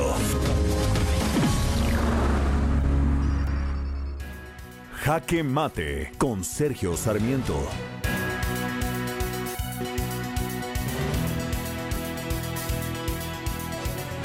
El artículo 54 de la Constitución mexicana es muy claro. Dice, en ningún caso un partido político podrá contar con un número de diputados por ambos principios, esto es mayoría relativa y representación proporcional, que representen un porcentaje del total de la Cámara que exceda en ocho puntos a su porcentaje de votación nacional emitida. Podrá uno estar de acuerdo o en desacuerdo con este precepto constitucional, pero es lo que dice la Constitución y me parece que las disposiciones de la Constitución deben estar ahí para obedecerse, no para violarse. Sin embargo, en las elecciones del 2018, Morena y sus aliados obtuvieron el 43.5% de la votación en la votación para la Cámara de Diputados, 43.5%, aproximadamente 10 puntos porcentuales menos que su candidato a la presidencia Andrés Manuel López Obrador, y sin embargo, por triquiñuelas, lograron una representación del 61.6%. Y no solamente eso, sino que con la compra de diputados han logrado subir este porcentaje a 64%. ¿Qué, puedo, ¿Qué puede uno pensar sobre este tema? Claramente, eh, Morena y sus aliados como el PT y el PES han estado tomando ciertas decisiones para darle la vuelta a la Constitución, por ejemplo, presentando candidatos de Morena como si fueran en realidad del Partido del Trabajo o del el Partido Encuentro Social. Eh, esto, sin embargo, solamente ha servido para darle la vuelta a la Constitución. Me parece correcto que el Instituto Nacional Electoral haya tomado la decisión de tomar medidas para evitar la violación a este artículo 54 de la Constitución.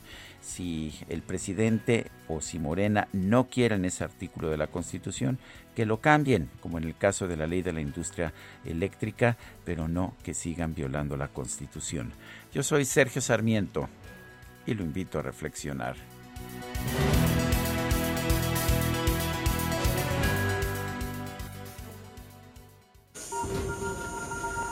Reporte Metro con Ana Moreno. Ana Moreno, ¿cómo te va? Buenos días. Hola, muy buen día, Lupita Sergio. Un saludo a todo el auditorio del Heraldo. Les informo que esta mañana las líneas que presentan afluencia alta son la 1, 3, 8, 9A y B. Presenta también un intervalo entre trenes de 3 a 5 minutos aproximadamente.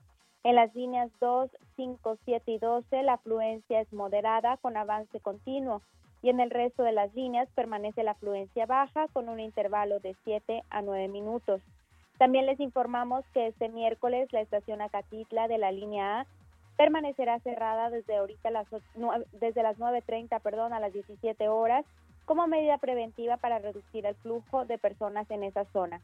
Y recordarles también, Lupita, que a partir de este sábado 27 de marzo y hasta el 11 de abril se realizarán trabajos de mantenimiento en línea 9, por lo que permanecerán sin servicio las estaciones Ciudad Deportiva, Puebla y la terminal Pantitlán para que las personas usuarias tomen previsiones.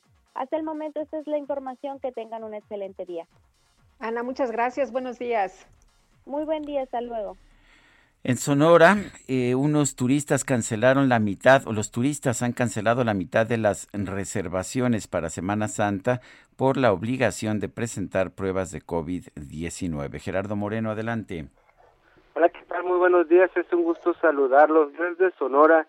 Y así es, fíjense que luego que se anunciara que se estará exigiendo una prueba COVID negativa de PCR o de antígenos para ingresar a las playas sonorenses y demás puntos turísticos del estado, ya se tiene un 50% de cancelación de reservaciones en hoteles y moteles de estos destinos, aseguró Julio César Rascón Torres. El presidente de la Asociación Sonorense de Turoperadores precisó que los mismos empresarios ya están informando que esta cancelación de reservaciones y también se están cancelando otro tipo de actividades turísticas como tours o paseos en estos mismos puntos. Es que este fin de semana la Secretaría de Salud de Sonora anunció que pondrán filtros de revisión en las entradas a las playas de Sonora, exigiendo una prueba negativa a COVID-19 por persona con una vigencia máxima de 72 horas, esto con el fin de evitar una tercera ola de contagios después de esta Semana Santa. Estos dijeron es una mala noticia para el sector turístico porque aseguran que tenían ya 11 meses preparándose, capacitando e invirtiendo para cumplir los protocolos de salubridad y pues no los tomaron en cuenta para decidir pedir estas pruebas. Esta situación, aseguran, afecta tanto a comerciantes, restaurantes, hoteleros, transportistas, las agencias de viajes y turoperadores que tenían esperanza que esta Semana Santa, pues con ya que estamos en el estado en semáforo verde, pues existiera una recuperación económica. Precisó que un turista no viaja solo, sino que va con su familia, esposa e hijos, entonces pedir una prueba a cada uno pues va a salir muy caro para estas familias y pues simplemente no podrán salir durante estas vacaciones, algo que ya se está viendo con la cancelación de las reservaciones y que además podría ser un punto para que se preste a corrupción, pues aseguran que será mucho más fácil ofrecer una mordida a la gente que estará en los puntos de revisión que presentar una prueba por cada miembro de la familia que puede llegar a costar hasta 3.500 pesos la prueba de PCR aquí en Sonora. Gracias por esta información, Gerardo Moreno. Buenos días. Buenos días y vámonos ahora con Rogelio López. ¿Dónde andas, Rogelio? Buenos días. Muy buenos días, eh, Lupita, Sergio, es un placer saludarlos y bueno, pues les comento que nos encontramos exactamente en lo que es la calzada Vallejo y bueno, pues ha sido un suceso en el cual hay un, pues, eh, problema entre ambulancias, estas llamadas Patito y elementos de la Cruz Roja Mexicana. Les comento que muy temprano, justamente a eso de las seis de la mañana, hubo un accidente bastante fuerte en Vallejo y Norte 45, esto en la colonia industrial Vallejo, en donde llegó la ambulancia de la Cruz Roja para poder atender a estas personas lesionadas. Justo a esto llegaban, bueno, pues estas ambulancias Patito tratando de bajarles el paciente y bueno, pues se sus- suscitó un conato de bronca debido a que pues les ganó la ambulancia de la Cruz Roja. Con esto, bueno, pues empezaron a llegar a los golpes, empezaron a agredir a los elementos de la benemérita institución y bueno, pues con ello eh, patrullas empezaron a calmar los ánimos e hicieron que bajaran el paciente de esta ambulancia Patito para que fueran trasladadas por, ele- por elementos de la Cruz Roja Mexicana. Posterior, te comento que empezaron a avanzar estas eh, ambulancias de la Cruz Roja para poder llegar justamente aquí a lo que es Vallejo y Antonio Valeriano, en donde aproximadamente cuatro ambulancias patitos le cierran el paso y empiezan a otra vez a tener este conato de bronca. Empiezan a pedir el apoyo y con ello elementos de la policía empiezan a detener a estos sujetos de las ambulancias patito y así grúas de la Secretaría de Seguridad Ciudadana pues empiezan a, enganchar y se llevan las ambulancias patito y continúa aquí la situación debido a que bueno pues las agresiones fueron mayores hacia los elementos de la Benemérita. Sergio Lupita, esto es lo que pasa en las calles de la Ciudad de México. Rogelio, muchas gracias. Buenos días. Muy buenos días. Este martes el canciller Marcelo Ebrard y Roberta Jacobson, asistente especial del presidente de los Estados Unidos y coordinadora de la frontera sur, sostuvieron una reunión de trabajo. Eh, hablaron del tema migratorio, de buscar una migración ordenada, segura y regular. El doctor José María Ramos es investigador del Departamento de Estudios de Administración Pública del Colegio de la Frontera Norte. Lo tenemos en la línea telefónica. Doctor Ramos, buenos días. Eh, a ver, se nos cortó la llamada. Vamos a, pues vamos a, estar en contacto nuevamente con el doctor Ramos en unos momentos más. Mientras tanto, quizás valga la pena señalar que ayer se presentó la evaluación de incidencia delictiva en febrero del 2021 en la Ciudad de México. Es un documento en el que se muestra un descenso de 49.2% en el índice de delitos de alto impacto en la Ciudad de México, 49.2% al pasar de 163.9 a 83.2 delitos promedio diario entre el 2019 y el 2021. En febrero de cada uno de estos dos años, dice la, la jefa de gobierno que en dos años hayamos disminuido a la mitad los delitos de alto impacto. Habla no solamente de la labor coordinada, sino también del espíritu que tiene hoy la Policía de la Ciudad de México y la Fiscalía General de Justicia. Pero creo que ya tenemos nuevamente en la línea telefónica al doctor José María Ramos del Colegio de la Frontera Norte. Doctor Ramos, buenos días. ¿Qué tal, Sergio? Ah, buen día. Buenos días. A ver, ¿cómo, cómo, cómo, ¿cómo vieron ustedes allá en el Colegio de la Frontera Norte esta reunión con Roberta Jacobson, que está ocupando un cargo que antes no existía, pero que parece que va a ser sumamente importante en la relación con México? Así es, Sergio, va a ser muy importante porque va a ser el enlace entre todos los temas de la frontera norte y frontera sur con el Consejo Nacional de Seguridad y con el Departamento de Estado, sobre todo considerando que ella fue embajadora de México, o embajadora de Estados Unidos en México y además de una amplia trayectoria en el Departamento de Estado. Mira, resumiendo, yo creo que fue una reunión interesante. Eh, porque por primera vez están viendo las caras, eh, vinieron una delegación muy importante, además de, de la de Roberta, vinieron este Juan González, que está ahí toda la agenda para toda la agenda para América Latina y que ellos hicieron un reporte muy interesante sobre la política antidrogas de Estados Unidos y sus redes y los retos para para estas regiones. Y vino este otro otro otro funcionario que es el que va a trabajar directamente este la agenda con con con, con los estados de la con Centroamérica y sobre todo que tiene una amplia trayectoria. ¿Cuáles son los, algunos acuerdos básicos? Mira, en primer lugar fueron efectivamente fortalecer esta comunicación en temas migratorios, particularmente fortalecer un mecanismo que de alguna manera ya viene con Trump, pero que ahora se va a fortalecer añadiendo los temas que son prioritarios, en este caso para el gobierno de Biden, que son los temas de un- una mejor gestión migratoria, sobre todo como lo estamos viendo en esta frontera con Tijuana, que ya se está avanzando poco a poco sobre el tema de las personas que solicitaron asilo. El otro tema importante, que es la prioridad ahorita en Estados Unidos y sobre todo porque se va a politizar bastante, son los niños, son los niños que vienen eh, lamentablemente acompa- no están acompañados, pero que finalmente que para la percepción de Estados Unidos y sobre todo para el gobierno de Estados Unidos es un tema muy sensible, es una prioridad de Biden, hay que recordar que fue una de las órdenes ejecutivas que él planteó, la que, que los niños se integraran con sus padres después de la política muy particular de la pasada administración. Eh, doctor, orden en migración es lo que se comentó el día de ayer. De hecho, el canciller Marcelo Ebrard, a través de este comunicado de la Secretaría de Relaciones Exteriores, dio a conocer los puntos. Eh, ¿Alguna vez encontraremos orden en la migración entre México y los Estados Unidos? Mira, Lupita, es que depende cuál es el enfoque ahí del orden. Este, lo vimos de alguna manera con la pasada administración, este enfoque de contención migratoria, se puso orden, sin embargo, pues los, los flujos siguieron, ¿no? ¿Por qué? Porque lamentablemente los temas de la pandemia van a seguir generando una serie de efectos, sobre todo en estos flujos, particularmente de jóvenes, en el caso de Centroamérica, pero también pues los, los recientes datos que está dando el CBP en Estados Unidos están indicando que cerca del 60% de los detenidos de un total de cerca de 250 mil son mexicanos. Entonces, vaya, es un tema muy complejo. De ese, de ese punto de vista, un aspecto interesante del día de ayer es que con esta, con esta óptica de tratar de reducir los flujos con alternativas laborales, alternativas de desarrollo en Centroamérica, se expuso el plan que planteó, bueno, que desde el 2018 planteó CEPAL con la con con la con, con la Cancillería mexicana de fortalecer todo un modelo de desarrollo en Centroamérica.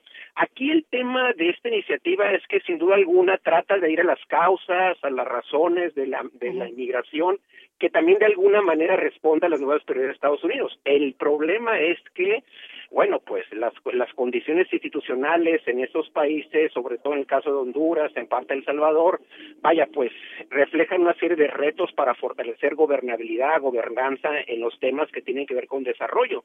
Entonces, eh, se están planteando cerca de 700 millones de dólares por parte del gobierno de Estados Unidos, lo cual, bueno, pues es una cantidad baja tomando en cuenta que Estados Unidos con su proyecto que ya trae desde hace cuando menos, bueno, desde la administración de Obama se suspendió con Trump, de la cual el presidente Biden fue uno de los actores fundamentales. De esa perspectiva, bueno, se canalizaron cerca de 4.800 millones de dólares para Centroamérica y los resultados, bueno, pues aparentemente en aquellos años, en los años se logró controlar un poco la migración y lo que vimos ahora con Trump, pues es esa política de contención eh, que de alguna manera tuvo ciertos resultados, pero bueno, después con la pandemia y con estos problemas que han tenido en Centroamérica, estamos viendo estos nuevos fenómenos migratorios. El, esta reunión en realidad fue una reunión privada, pero ¿qué nos dice para el futuro de la relación entre México y los Estados Unidos? Eh, ¿Sentiste que... Mira, es una pregunta muy, muy interesante que haces. Mira, yo creo que va a seguir la, la comunicación, va a seguir, bueno, hay que tomar en cuenta que después de dos meses es el primer encuentro formal, o sea, directamente de cara a cara entre, entre los funcionarios. Yo creo que va a seguir la comunicación y sobre todo la coordinación, porque derivado de ayer, derivado de ayer, bueno, salieron varios temas, ¿eh? varios temas que tienen que ver un poco lo que estamos comentando, las alternativas laborales en materia de desarrollo, el debido, la debida gestión de los procesos migratorios, alternativas laborales, por ejemplo, hay que recordar que el viernes pasado en el Congreso de Estados Unidos se aprobaron preliminarmente dos iniciativas que reflejan hasta cierto punto un cambio importante del gobierno de Biden que tienen que ver con el reconocimiento de las visas H2A, que son para eh, trabajadores eh, que van a trabajar eh, y luego regresan. Ahí también se vería beneficiado México. Y por otra parte están las famosas visas laborales especialmente para estos países de Centroamérica y ahora falta tener el apoyo por parte del Senado yo pensaría que se pueda tener el apoyo por parte del Senado sobre todo estos dos temas. Otro tema derivado de ayer, bueno, pues tiene que ver un poco aquí lo que estamos reflejando, cómo avanzar en una migración ordenada, segura, coordinada, de acuerdo a, los, a las prioridades que este caso la ONU. Y el otro tema muy importante tiene que ver, bueno, pues que, que aquí está presente y que ahora, bueno, también el viernes pasado fue ratificado Javier Becerra, que trae toda la agenda de salud, todo el tema de pandemia. Eso es un tema que no hay que descartarlo, sobre todo porque, bueno, están cruzando estos flujos o cruzaban, y bueno, cuáles son las condiciones de salud que vienen estos migrantes, y hay que recordar que desde hace como cuatro meses se han suscrito acuerdos entre la OIM, Or Organización Internacional de Migraciones, la Organización Panamericana de Salud y México para tratar un poco de regular estos temas que, repito, van a ser el presente y futuro de la relación. Salud, los temas de control migratorio, alternativas laborables, derechos humanos, y aquí el desafío es que, bueno, pues se requiere un modelo de muy eficaz de corresponsabilidad migratoria entre los tres países o los cinco o seis países involucrados en estos temas. Doctor José María Ramos del Colegio de la Frontera Norte, gracias por hablar con nosotros. Les envío un gran saludo de Tijuana. Hasta pronto. Gracias. Un abrazo, muchas gracias. Bueno, y en, eh, en la portada del Heraldo esta mañana, la, la nota principal, 5.2 millones de estudiantes dejan la escuela. Los alumnos de entre 3 y 29 años ya no se inscribieron al ciclo escolar 2020-2021 por algún factor relacionado con el COVID-19 o por falta de recursos económicos. Esto lo informó el INEGI. Está precisamente con nosotros vía telefónica Edgar Bielma Orozco, director general de Estadísticas Sociodemográficas del INEGI. Muy buenos días. ¿Qué tal, Lupita? Muy buenos días a ti, a tu auditorio, lo mismo que a Sergio. Gracias, Edgar. Eh, Edgar, ¿preocupa esta cifra de tantos niños ah, pues dejando, dejando el sistema escolar eh, por las razones que sea, pero qué tanto de esto surge precisamente de la enfermedad, de la pandemia del COVID, qué tanto es por razones económicas? Mira, eh, creo que va a ser un- una pregunta muy compleja, sin duda, de, de desentrañar, porque tenemos a 2.3 millones que de manera muy directa nos dicen eh, por un tema relacionado por, el, por la COVID-19, ¿no? Sin embargo, tú recordarás que entre marzo, entre abril y mayo se perdieron 12.5 millones de empleos de manera temporal y, y llegó a haber 13 millones de personas subocupadas. Es decir, hay un impacto de alguna forma, sin duda, en, en el ingreso de las familias, ya no solamente en el corto, sino mediano plazo. Eh, que también esa situación, aunque no lo vean de manera muy eh, inmediata, puede que también esté explicando mucho de los otros 2.9 millones de, de- de niños, adolescentes y jóvenes que también están abandonando eh, la escuela y que principalmente se está dando en la educación media superior, Sergio. Eh, Edgar, y, y precisamente se habla de, de estas edades, desde los 3 hasta los eh, más de 20 años, ¿no? Sí, exactamente. Mira, hicimos un desglose muy puntual para saber, además, en qué en qué rangos de edad era donde eh, estaba impactando de manera más significativa. Por ejemplo, el, el tema de los niños de tres años, que para inscribirlos al, al preescolar tenemos más de 334 mil niños que por ahí, concretamente por razones de COVID, dijeron no no lo metí al, preescolar y 261 mil en el rango de 4 a 5 años. Ya en, en la en la primaria fue donde relativamente hubo menos impacto con un 1.4% que representa 217 mil, pero cuando nos vamos a la, a- al tema de, de educación media superior, ahí hay 421 mil eh, a- a- adolescentes eh, de 15 a 18 años que por razones de COVID eh, abandonaron la, la escuela. Y también en el, en el, en el ámbito de, de de educación superior tenemos 587 mil jóvenes de 19 a 24 años que abandonaron eh, la- la escuela, que así lo refieren por razones de COVID, en tanto que 1.4 millones por falta de, de dinero y recursos, Lupita. Eh, Edgar, ¿cómo se obtiene esta información? ¿Es a través de encuestas? ¿Es a través de algún tipo de censo? ¿Cuál es el procedimiento para tener esta El- el- información? El procedimiento es a partir de nuestros encuestadores y las nuevas estrategias que ha venido implementando el INEGI de encuestas telefónicas, en las cuales a las viviendas con las cuales nosotros ya habíamos tenido contacto, en su momento le pedimos eh, el teléfono. Es decir, es muy diferente a simplemente tomar de manera aleatoria un, un número telefónico y de manera sorpresiva llamarle a alguien. No, estas encuestas son realizadas sobre viviendas en las cuales previamente nosotros ya teníamos un contacto eh, físico y después dimos continuidad de ese contacto físico a través de vía telefónica y fueron seleccionados de manera física aleatoriamente de origen, pero con un contacto previo a, estas personas y conscientes de que les íbamos a llamar, mi Sergio. Edgar, interesante también la información que dan a conocer sobre el equipo que usaron los estudiantes para clases a distancia, que también fue otra de las grandes pues desigualdades y preocupaciones de muchos, ¿no? En alguna familia, pues un aparato para eh, todos los integrantes. Sí, es correcto. Eh, sobre todo en el caso de primaria es donde más se están enfrentando este reto, eh, dado que, este, es donde más tienen que compartir. Eh, en el caso, por ejemplo, de la educación superior, casi el 68% eh, de, de esas computadoras fue utilizada de manera exclusiva, pero si nos vamos a la primaria, solo fue el 21% en el que esta computadora fue utilizada de manera exclusiva. Pero aún así eh, debemos de recordar, según el Censo de Población y Vivienda, que solo uno de cada tres viviendas en el territorio nacional tiene una computadora, es decir, dos terceras partes carecen de este eh, de esta herramienta tecnológica para, para enfrentar el día a día y ahora más para enfrentar la- la- las clases a distancia. Bueno, pues impresionante esta cifra de pues millones, millones de alumnos que ya no sabemos si efectivamente van a regresar a la escuela o ahí ya se truncó su, su educación, ¿no?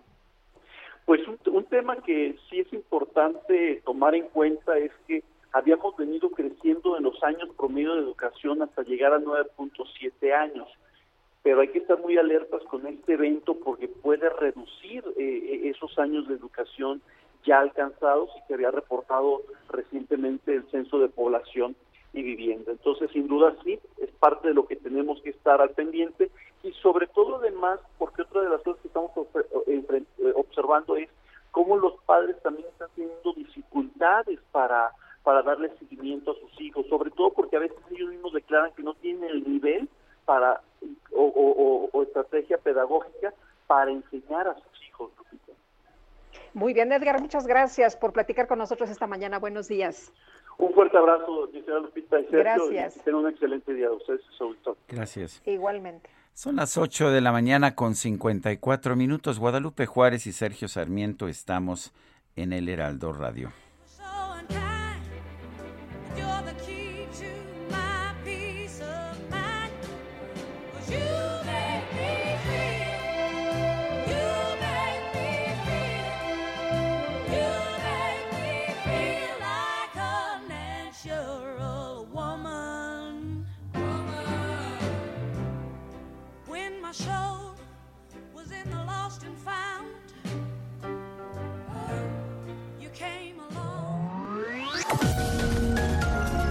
Sergio Sarmiento y Lupita Juárez quieren conocer tu opinión, tus comentarios o simplemente envía un saludo para ser más cálida esta mañana. Envía tus mensajes al WhatsApp 5520 109647. Heraldo Radio, la HCL se comparte, se ve y ahora también se escucha.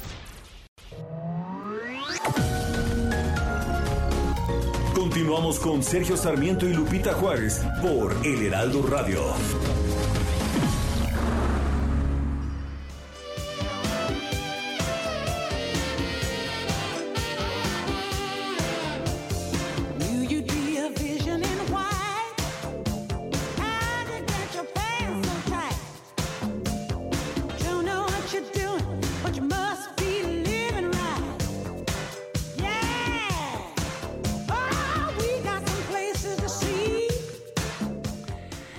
Seguimos escuchando música interpretada por Aretha Franklin, Lady Soul, la reina del soul.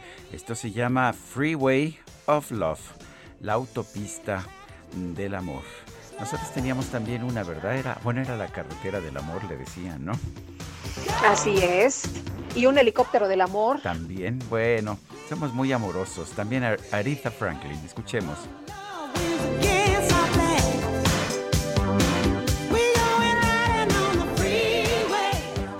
Bueno, y son las 9 de la mañana con un minuto. Escucha esto, Guadalupe, porque no creo que lo vayas a escuchar nunca en México.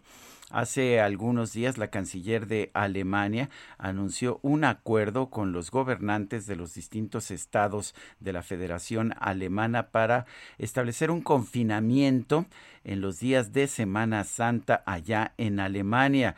Un confinamiento que implicaba pues la suspensión de actividades y también la suspensión de ceremonias religiosas en Semana Santa. Pero ¿qué cree usted?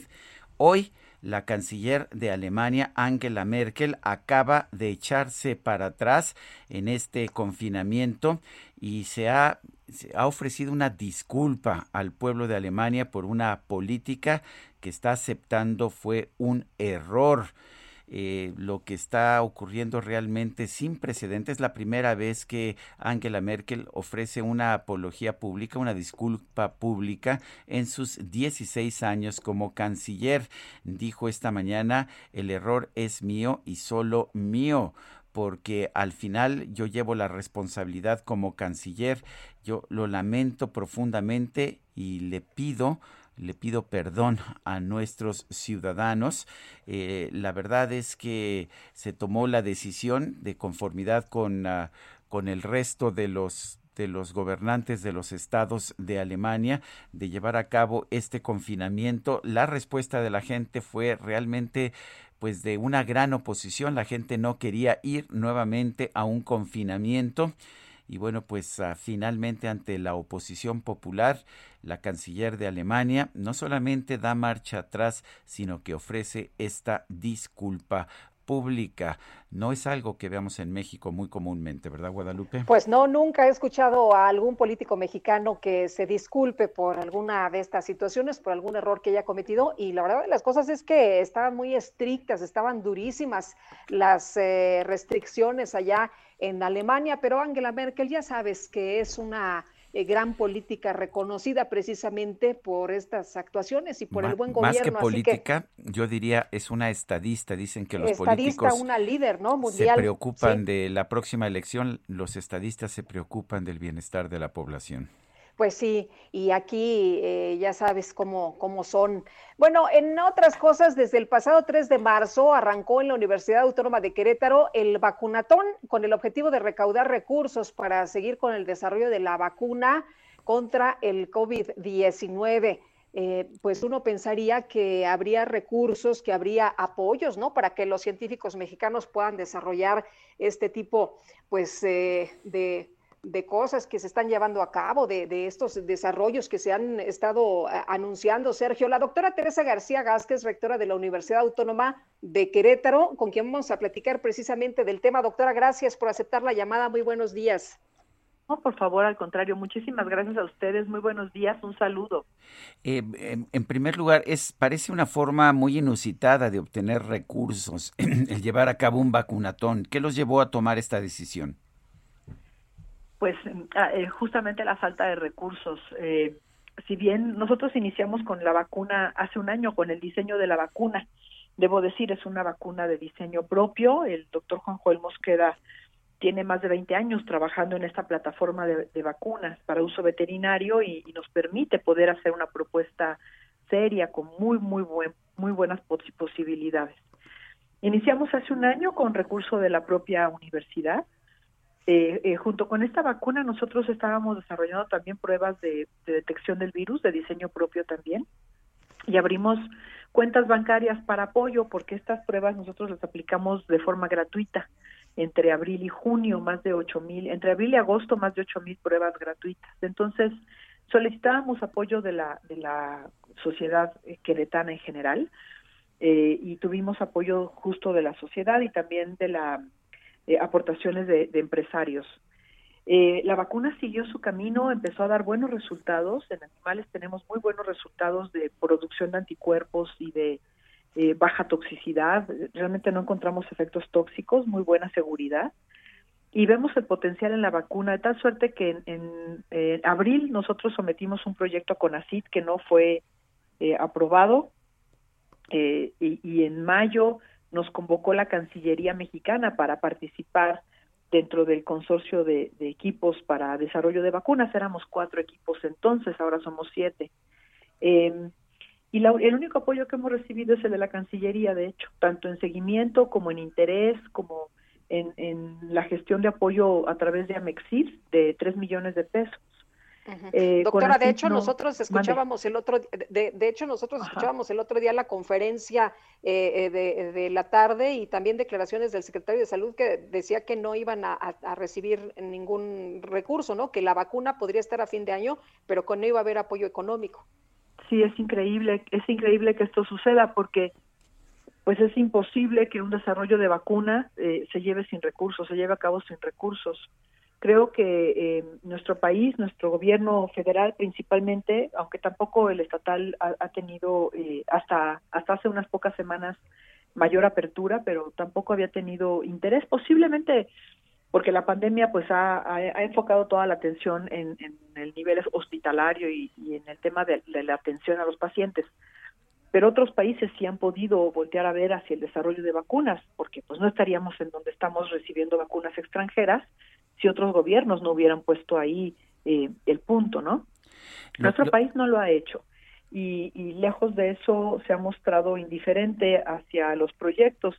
De los siete proyectos que yo sé que existen en, en México, o al menos de uno sí sé que está siendo apoyado por CONACIT. Desconozco cuáles son los criterios para decidir cuál sí y cuál no. Nosotros hemos tocado la puerta hasta hace unas 12 semanas CONACIT nos ha contactado nuevamente para conocer de nuestra vacuna, lo cual pues estaremos desde luego en la mejor disposición de poder presentar resultados y de buscar las alianzas que necesitamos para seguir adelante. No, no- México no va a tener una vacuna si no se le si no se le apoya económicamente, son proyectos muy costosos. Eh, en otros países usualmente esto procede de fondos del gobierno, de fondos que están designados para eso. Y supuestamente antes había estos fondos en México, ¿no? México era líder en la producción de vacunas hace 80 años. Esa, eh, esa infraestructura se desmanteló a partir de los años 90, eh, lamentablemente, por intereses diversos, que, que desconozco al 100%, pero que lamentablemente desmantelaron un potencial importante en nuestro país. Pero tenemos el conocimiento y tenemos la capacidad científica. Las vacunas que estamos desarrollando en México son todas de excelente nivel, de plataformas muy originales, que va, bien vale la pena que todos los proyectos sean apoyados para llegar a fase 2 y que entonces se elijan las mejores candidatas a vacunas que, podamos pasar a fase 3, porque fase 3 es la fase, empieza pues con, con- eh, fase 3 y fase 4 son muy costosas, son de cientos de millones de pesos. eh, en- para otras vacunas han, han sido cientos de millones de dólares. Eh, entonces, bueno, pues definitivamente necesitamos de estas alianzas.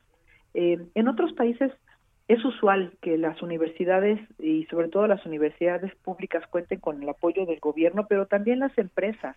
Es decir, la triple hélice sí funciona en otros países. Aquí está desvinculada. No, no existen lazos de colaboración, salvo algunos casos de éxito. Los demás casos están pues están en, en- eh, no, no, no- vaya, no se atienden. Entonces sí necesitamos incentivar este tipo de acciones en nuestro país porque tenemos la capacidad para poder eh, enfrentar este tipo de, de situaciones.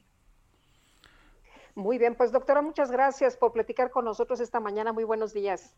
No, al contrario, muy buenos días a ustedes, gracias y bueno, pues invitarles a que nos nos sigan este día 27, este sábado en el vacunatón, justamente que me preguntaban que cuál era la estrategia, pues abrir abrir hacia la sociedad la vacuna, hacerla de todos, de todas y seguir adelante con este proyecto. Muy bien, pues muchas gracias. Es la Gracias a doctora. Teresa.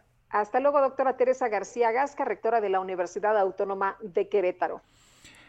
Son las nueve de la mañana con diez minutos. Si no mal recuerdo, yo conocí a, a nuestro pues comentarista político Agustín Basabe en 1994. Eh, no solamente era hijo de un filósofo pues muy importante allá de Nuevo León, del mismo nombre, Agustín Basabe, también era colaborador de Luis Donaldo Colosio, eh, candidato a la presidencia de la República en lo que algunos recuerdan todavía con, e- con- con ese trágico año de 1994. Y son muchos los recuerdos, Agustín, Agustín Basabe, de ese año de 1994. Cuéntanos, ¿qué reflexión nos tienes? Buen día, Sergio. Buen día, Lupita. Hola, Pues ¿qué sí, tal?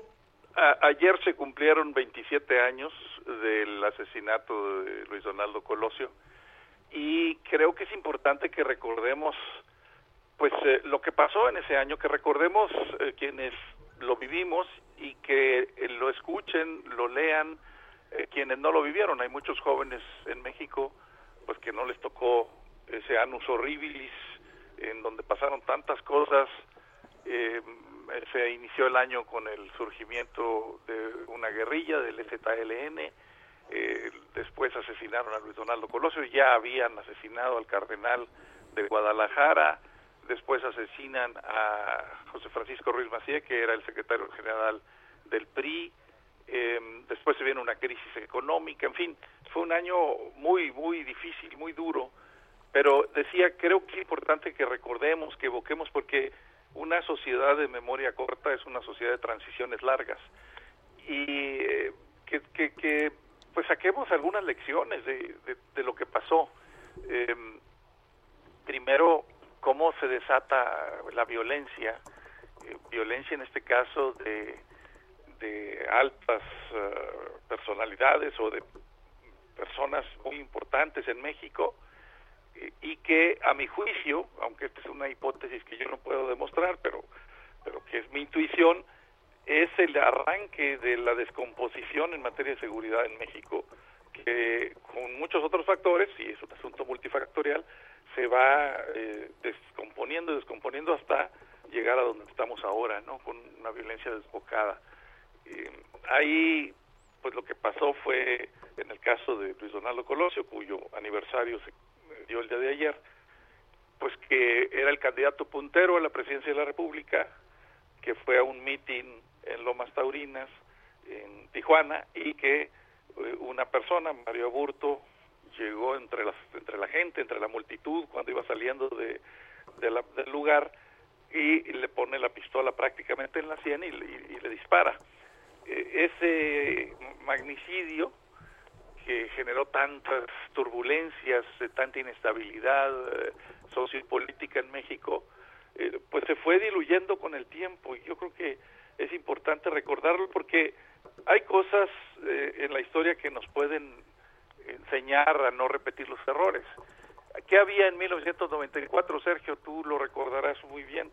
Eh, pues una, una, un ambiente muy enrarecido en términos de opinión pública, en términos de información, de no había redes sociales, desde luego, pero pero sí había eh, mucha comunicación entre la gente por, por cualquier medio, telefónica, etcétera, y había una sensación de miedo, de inestabilidad, de zozobra. Eh, las palabras también son importantes, las cosas que se hacen desde el poder son importantes, las palabras tienen un peso. Eh, en otro contexto, no en el contexto del que estoy hablando ahora, pero en otro contexto yo he dicho que de la violencia verbal a la violencia física, pues no hay más que un paso y que hay que tener cuidado con lo que se dice y la forma en que se ataca a otras personas, o sea, se les, se les señala, se les estigmatiza, porque también eso genera ese ambiente enrarecido y, y puede llevar a personas, pues a lo mejor algún desquiciado, a cometer un, un acto de violencia contra otras personas. Entonces, sí es importante, insisto, que tengamos memoria, eh, que, los jóvenes eh, aprendan lo que no alcanzaron a ver, que lo lean, que lo conozcan. Ya hay una serie, eh, la de 1994 en Netflix, que, que recuerda, que recu hace un recuento de todos estos acontecimientos terribles de ese año. Y creo que vale la pena que lo sepan, que, que lo conozcamos, que lo recordemos, que no se nos olviden esas cosas, pues para que no se repitan, ¿no? Pues estoy... Entonces, sí. Sí, no, ad- no, adelante, Agustín, no, no te No, quise interrumpir. no, no, simplemente decía, no, no sé qué piensen. Eh, Pues lo que, de- muchos- lo, lo que decías, ¿no? Esto que escribías, que una sociedad de memoria corta, pues está eh, condenada a ser una sociedad de transiciones largas. No nos puede ir bien si no nos acordamos de lo que hemos vivido, ¿no? Y es que a veces se nos olvida, Lupita, a quienes sí, sí lo vivimos, quienes teníamos edad suficiente en 1994 para, para entender todo lo que estaba pasando. Eh, se nos olvida que, que, que hay muchos mexicanos, muchas mexicanas hoy que, que no, pues que nacieron eh, en los años 90 y que no, no les tocó, eran niños o no les tocó esto. Eh, yo cuando les cuento a mis alumnos, por ejemplo, en, en mis clases de ciencia política, cuando hablo de, de ese año, en 1994 en México, me llama mucho la atención ver la, la reacción de los de los jóvenes y, y las jóvenes de mi de mi clase porque pese a que son estudiantes de ciencia política y algo habían leído sobre eso pues cuando empiezan a escuchar el recuento más detallado cuando ven la serie esta famosa a la que hice referencia hace un momento eh, se entran en shock y se quedan pensando bueno caray qué año tan difícil no no no sabíamos que había sido tan tan complicado y tan duro lo que pasó ni sabíamos por qué se habían dado esas cosas, ¿no? De hecho, todavía no sabemos muchos porqués eh, a la fecha, ¿no? De, lo que pasó entonces. Eh, pero, insisto, vale la pena hoy que, bueno, ya un día después, pero conmemoramos el aniversario de este ah, terrible acontecimiento, de este asesinato de quien era el candidato puntero a la presidencia de la República, pues eh, que lo que lo digamos, que lo recordemos y que estemos pendientes para tratar de evitar que se vuelva a enrarecer el ambiente como se enrareció en aquella época. Pues Agustín Basabe, muchas gracias por conversar con nosotros. Gracias Sergio, gracias Lupita, les mando un abrazo y saludos al auditorio. Otro para ti, muy buenos días. Pues eh, debido a la pandemia, varios sectores han tenido que reinventarse en muchos aspectos y bueno, pues el arte no ha quedado exento, ¿no? Es el caso de la plataforma Aplaudir de Pie y vamos a platicar precisamente con Ricardo Ruiz, cofundador de esta plataforma y tallerista, a quien saludamos con mucho gusto para que nos hable de cómo se han ido transformando, de cómo han ido cambiando las cosas para ellos. Ricardo, buenos días. Buenos días, Lupita. Buenos días, Sergio.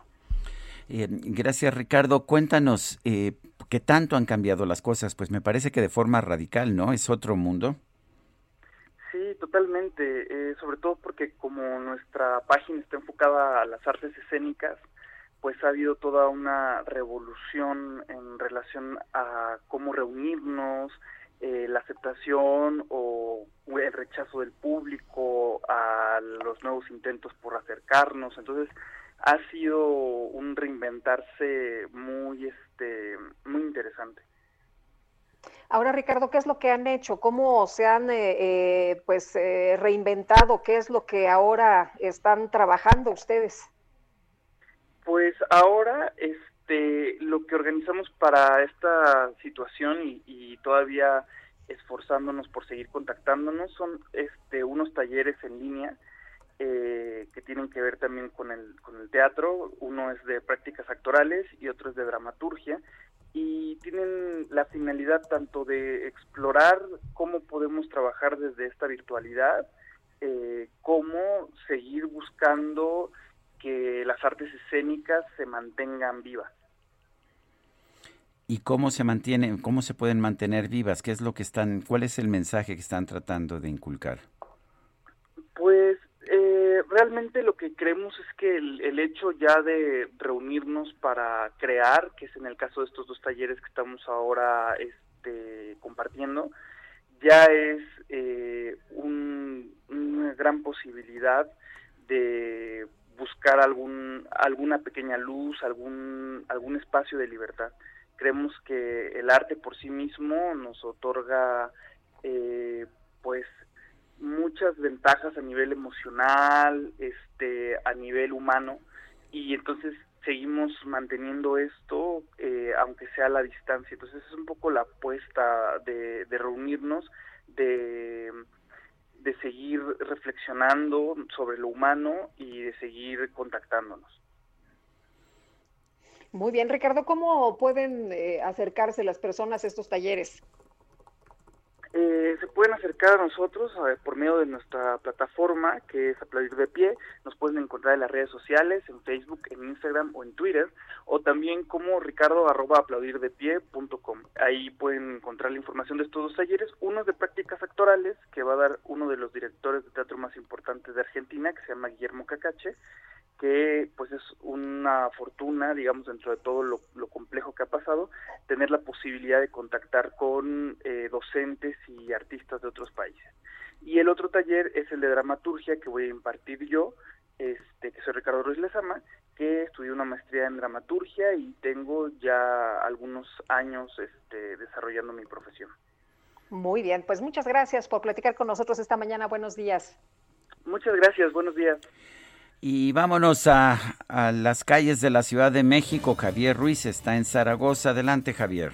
Hola Sergio Lupita, ¿qué tal? Excelente mañana. Y justamente hace unos momentos recorrimos parte de Zaragoza desde la zona del distribuidor de la Concordia y en dirección hacia la avenida Guelatao por la circulación bastante complicada, principalmente en los carriles centrales para quien desea llegar hacia periférico o bien para continuar el circuito interior. El sentido opuesto a lo que pudimos observar de la calzada general Ignacio Zara- Zaragoza, que en general el avance todavía es bastante aceptable, solo hay que moderar la velocidad. Periférico en su tramo Canal de San Juan, también ya con avance lento, al menos para quien deja a rodar la avenida Pantitlán, esto en el Estado de México, y esto en dirección hacia el CCH Oriente, bien para continuar a los ejes 5 y 6 sur. El sentido opuesto, el mayor problema justamente llegando a la zona de Rostros, superando este punto, la circulación mejora en dirección a la avenida Chimalhuacán. De momento, Sergio Lupita, el reporte que tenemos. Muy bien, gracias Javier. Hasta luego, Elio. Y vámonos ahora a Villa Olímpica. Augusto Atempa de nuevo, ¿qué tal? ¿Qué tal, Sergio Lupita? Pues les platico que tenemos cerrada la avenida de los insurgentes. Esto es a la altura, como bien lo mencionaban, de Villa Olímpica. Y son aproximadamente 100 personas de Coacalco, del municipio de Coacalco, quienes vienen a estas oficinas de la Secretaría de Desarrollo Agrario y Territorial y Urbano para pedir que pues se les den las escrituras de sus casas, las cuales según ellos ya terminaron de pagar y hasta el momento no han recibido ningún apoyo.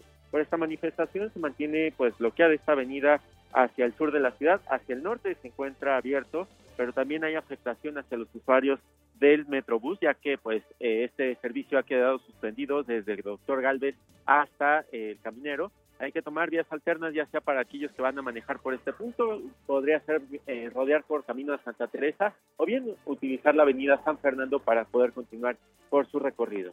Sergio Lupita, mi reporte. Gracias, Augusto. Seguimos pendientes. Son las 9 de la mañana con 24 minutos, 9 con 24. Le recuerdo que nos puede usted mandar mensajes por WhatsApp al 55 2010 96 47. También a nuestra cuenta de Twitter, arroba Sergio y Lupita. Regresamos en un momento más. Somos Guadalupe Juárez y Sergio Sarmiento.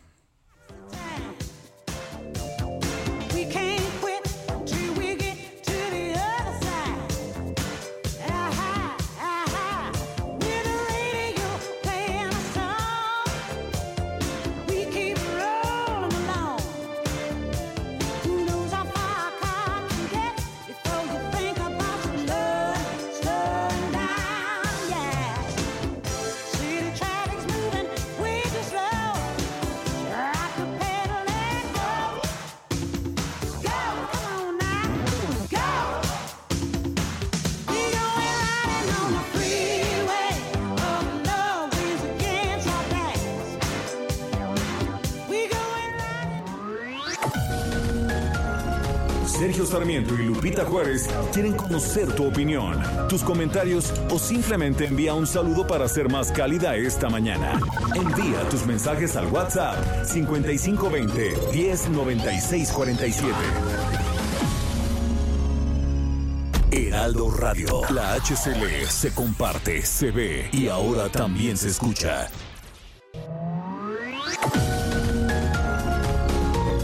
Continuamos con Sergio Sarmiento y Lupita Juárez por El Heraldo Radio.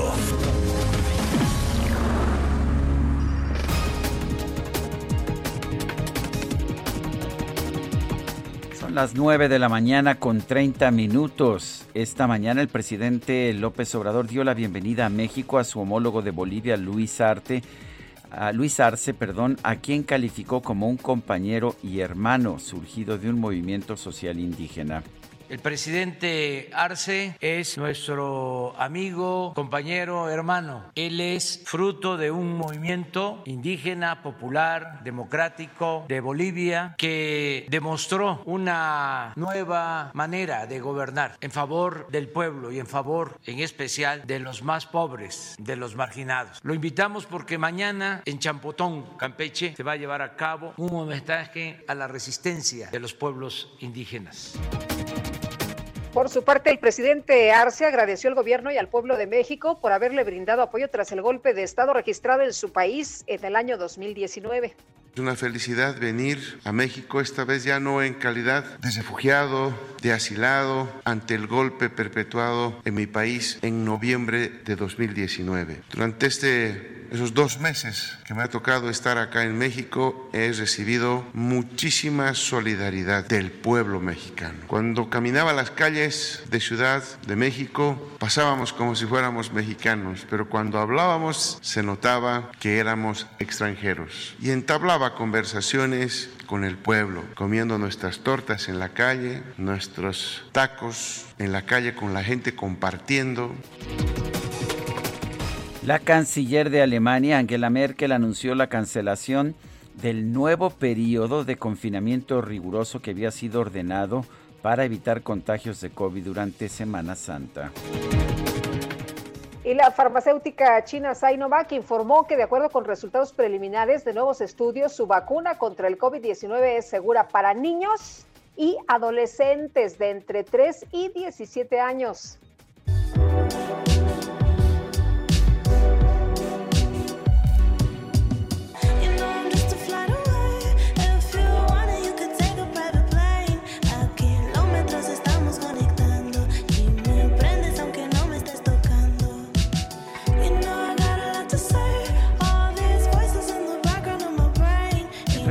Sociales se hizo viral un video que compartió un joven dominicano conocido como Mike. Ahí muestra a su novia Morginia, una joven estadounidense que interpreta la canción Telepatía de la cantante de origen colombiano Cali Uchis. En el video todo va bien con la parte en inglés, pero cuando intenta cantar la parte en español termina por pronunciar algunas palabras que había escuchado antes como pescado y diarrea. You know I'm just a flight away. If you wanted, we could take a private plane. I don't know the Spanish part. Just make up something. A lo micos No, a kilómetros estamos conectados. a kilómetros como estamos conectando. A kilómetros como estamos conectando. Y mi chomas en el tren se buscaron. ¿Quién no diría que se podía hacer el amor por telepatía? Todo diarrea, en tapatía, en telepatía. Aquí iniciamos Muy bien. La micro deportiva. Moviendo la cadera, moviendo la cadera, moviendo la cadera, moviendo la cadera, moviendo la cadera, moviendo la cadera. No, bueno.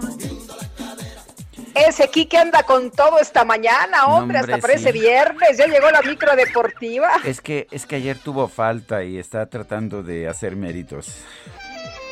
Ah, con razón, ya decía yo. Julio Romero, ¿cómo te va? Buenos días. Muy bien, Sergio, Lupita, amigos del auditorio, muy buenos días. Amigos, eh, qué placer saludarles. De todas maneras, no se le pagó el día, no se le pagó el Uy, día por más qué- méritos. Adver- advertido estaba.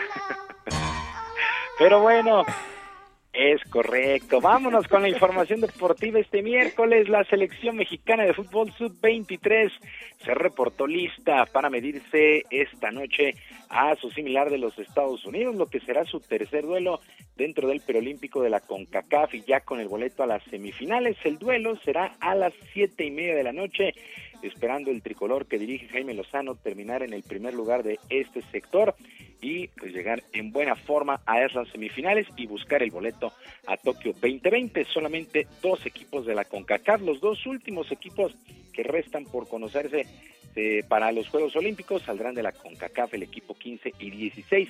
Por su parte, la selección mayor continúa con sus entrenamientos allá en Cardiff para lo que será el duelo del sábado contra Gales en amistoso y en fecha FIFA.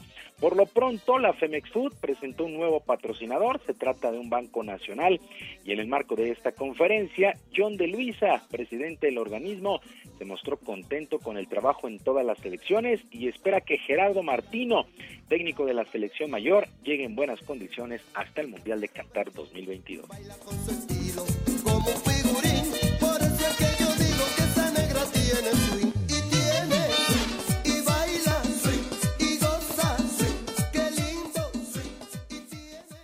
Creo que en todas las exigencias deportivas que hemos tenido a nivel selección nacional, no nada más el Tata, sino las diferentes selecciones han estado a la altura de nuestro país y seguiremos compitiendo. Tenemos este verano otra Copa de Oro y no se nos olvide que a partir de septiembre ya tenemos las im- eliminatorias mundialistas rumbo a Qatar, en donde estamos seguros de que tendremos una pronta calificación y un gran desempeño en el Mundial.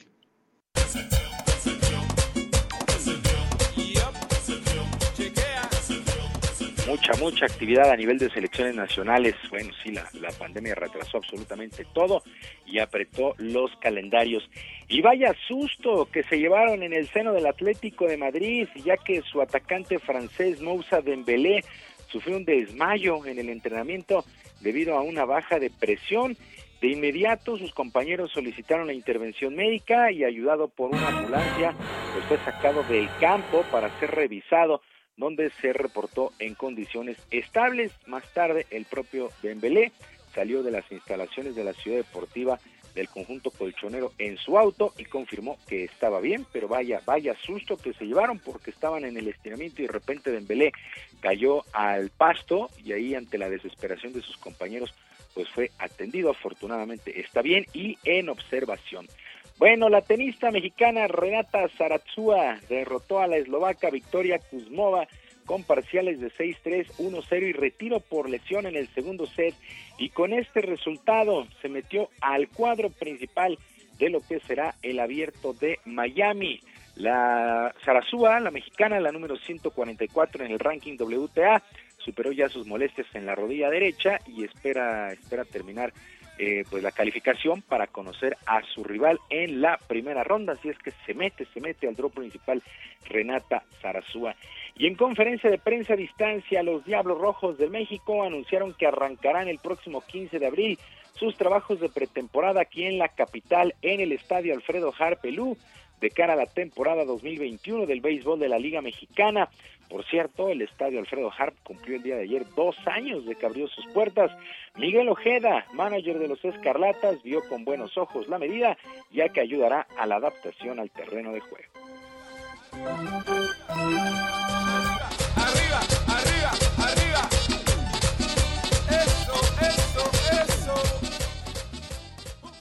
Los muchachos, eh, después de estar fuera seis meses en el año, llegar a la Ciudad de México diez días antes de, iniciar la temporada, costaba un poco para ellos el adaptarse a la altura, el adaptarse al terreno de juego, a la grama artificial, eh, a los pitchers, que era eh, lo más importante.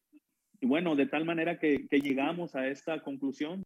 ¡Uh, la la, chulada! Suavemente, bésame, que quiero sentir tus labios besando. Los Diablos no tenían pretemporada en casa aquí en la capital desde el 2013. Mazatlán y Oaxaca habían sido las sedes en los últimos años. La temporada de la Liga Mexicana de Béisbol arranca el próximo 20 de mayo y los Diablos entran en actividad el día 21. Pues así las cosas ya, ya huele a béisbol, también en grandes ligas, el primero de abril arranca la campaña.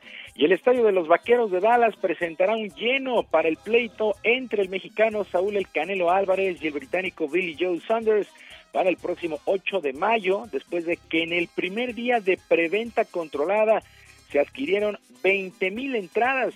El productor Eddie Hearn informó que se rompieron todos los récords para un primer día de venta especial y espera que el boletaje se agote en breve, ya que falta la venta al público en general. 70 mil aficionados en total estarán el próximo 8 de mayo en esta pelea de Saúl El Canelo Álvarez contra Billy Joe Saunders. 20 mil, 20 mil solamente el primer día en preventa y eso que estamos en pandemia. Bueno, Texas ya abrió absolutamente todo. Sergio Lupita, amigos del auditorio, la información deportiva este miércoles. Les recuerdo nuestras vías de comunicación en Twitter. Estamos en arroba jromerohp, en arroba jromerohp. Además, el canal de YouTube Barrio Deportivo, Barrio Deportivo en YouTube, todos los días a las 5 de la tarde. Yo por lo pronto les deseo un extraordinario miércoles y les mando un abrazo a la distancia. Nos vemos mañana. Adiós, adiós. Hasta luego, Julio Romero. Día para todos. Bueno, son las 9 de la mañana con 41 minutos. Más de mil personas fueron inyectadas en Campeche con una falsa vacuna Sputnik V, similar a la decomisada el pasado miércoles 17 en el aeropuerto de esa ciudad. En la línea telefónica está la doctora Roselín Lemus Martín, doctora en biología molecular por la Universidad de Oxford, investigadora de vacunas y tratamientos contra COVID-19. Eh, doctora, doctora Lemus Martín, gracias por tomar nuestra llamada. Con gusto, Sergio y Lupita. Buenos días. Buenos días. Bueno, eh, la, la primera pregunta es, ¿qué puede hacer una persona para pues distinguir una vacuna real de una vacuna falsa? ¿Es nada más eh, las circunstancias en las que se está aplicando? No, desafortunadamente aquí en lo que nos encontramos ahí con la con la vacuna de Sputnik es bueno, uno es que es eh, la escritura obviamente está en cirílico, entonces sería muy difícil determinar, ¿no? Que ya eh, de hecho es, eh, eh, los los creadores de Sputnik eh, lanzaron un comunicado, de hecho la semana pasada cuando sucedió lo de la eh, que se confiscaron la- las dosis en, en, en el sur de México y, y bueno ellos eh, ponían una serie de fotografías de cómo se podía distinguir una vacuna falsa de una vacuna verdadera, ¿no? Que, que es básicamente, el frasco era muy similar, eh, básicamente eran diferencias muy, muy pequeñas en la escritura, ¿no? En una de las letras, si estaba al revés o estaba del- eh, orientada hacia el otro lado, ¿no? Pero es lo único que podíamos decir, ¿no? Porque eh, hay personas que, que en, este caso, que se realmente copiaron la- eh, el envase, pues no podemos saber qué es lo que está adentro, ¿no? Hasta hacer un análisis ya, ya realmente químico eh, de la sustancia, entonces no se podría saber. Alguien que le están inyectando a alguien no podría saber que le están inyectando una vacuna falsa, ¿no? También aquí me gustaría comentar, porque de hecho, eh, pues a, a mi abuela, de hecho, la, la vacunaron con Sputnik eh, la- el, el, el domingo pasado. Y de hecho, eh, ahora la presentación al parecer también ya cambió. Ahora no son estos frascos que se muestran en las fotos de lo de Campeche, sino ya son una presentación individual, ¿no? Eh, son eh, frascos de vidrio, pero ya vienen las dosis individuales y vienen en grupos de cinco. Entonces también eso determinarlo muy de cerca. También el problema que se tiene con Sputnik es que la dosis 1 y la dosis 2 son totalmente diferentes, la formulación es totalmente diferente, entonces en este caso sí se tendría que tener cuidado. Pero, como lo menciono, no hay una forma real de determinar a simple vista que una vacuna es falsa y una vacuna es verdadera.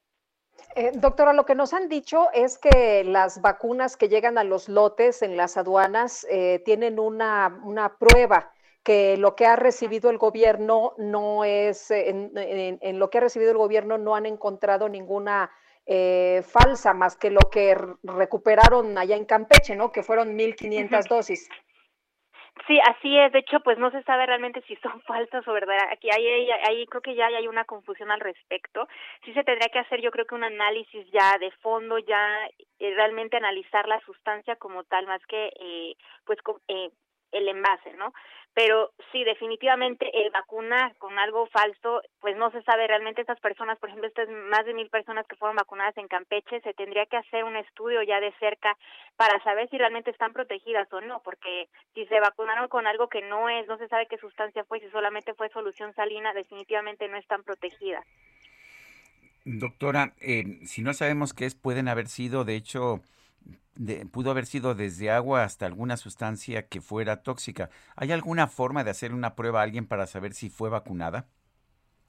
Sí, desafortunadamente el problema es eh, la, la única prueba que está hasta el momento en, en el mercado, que son las, las pruebas de anticuerpos, no detectan como tal los anticuerpos eh, contra la proteína S del virus. Esa es una prueba que es muy particular, que detecta anticuerpos solamente para eh, el- el- la proteína de, de- Spike, como tal de- del virus, que todavía no está en el mercado. ¿No? Eh, Sí se ven en algunos kits en Estados Unidos, pero no está como tal en el mercado. Entonces sería muy difícil determinarlo. Se podría hacer la prueba de anticuerpos y podría salir negativa. Lo- eh, el problema es que si sale negativa no necesariamente significa que la persona no está protegida, sino que simplemente la prueba de anticuerpos en la, la que se está ofreciendo ahora en el mercado detecta la- una gran variedad de anticuerpos y no necesariamente los anticuerpos contra la proteína S del virus. Entonces sería muy difícil determinar eso, pero se podría hacer esa prueba de anticuerpos solamente para tener como referencia. Doctora, una persona decía, ojalá que me hayan vacunado agua para poder así tener la posibilidad de, de vacunarme. Entonces va a ser muy difícil. ¿Qué tendrían que hacer estas personas? Eh, eh, ¿Tratar una segunda dosis de la misma vacuna o qué? Sí, así es. Bueno, eh, no, si, si, si realmente se determina que las vacunas son falsas, se tendría que poner la primera dosis de- desde cero, ¿no? Porque estas personas no estarían realmente protegidas. Si fue una vacuna falsa, no sabemos qué es lo que está ahí. Como lo menciono, podría ser desde, eh, sí podría ser lo más, lo más seguro es que sea agua, agua salina, puede ser agua solamente, agua destilada, agua simple, eh, lo que pusieron en, en, en estas, en estas botellas, ¿no? Pero primero sería determinar de cerca realmente si son falsas y si son falsas, qué es lo que se vacunó. Y, y bueno, de ahí yo lo tomaría. Si son falsas totalmente, tendría que esas personas vacunarse otra vez con la primera dosis, realmente de una, la vacuna verdadera, desde cero, otra vez primera dosis y luego el, el- la segunda dosis. Pues doctora, doctora Roselín Lemus Martín, gracias por hablar con nosotros. Con gusto, buenos días. Son las 9 de la mañana con 47 minutos. Gastrolab con el chef Israel Arechiga.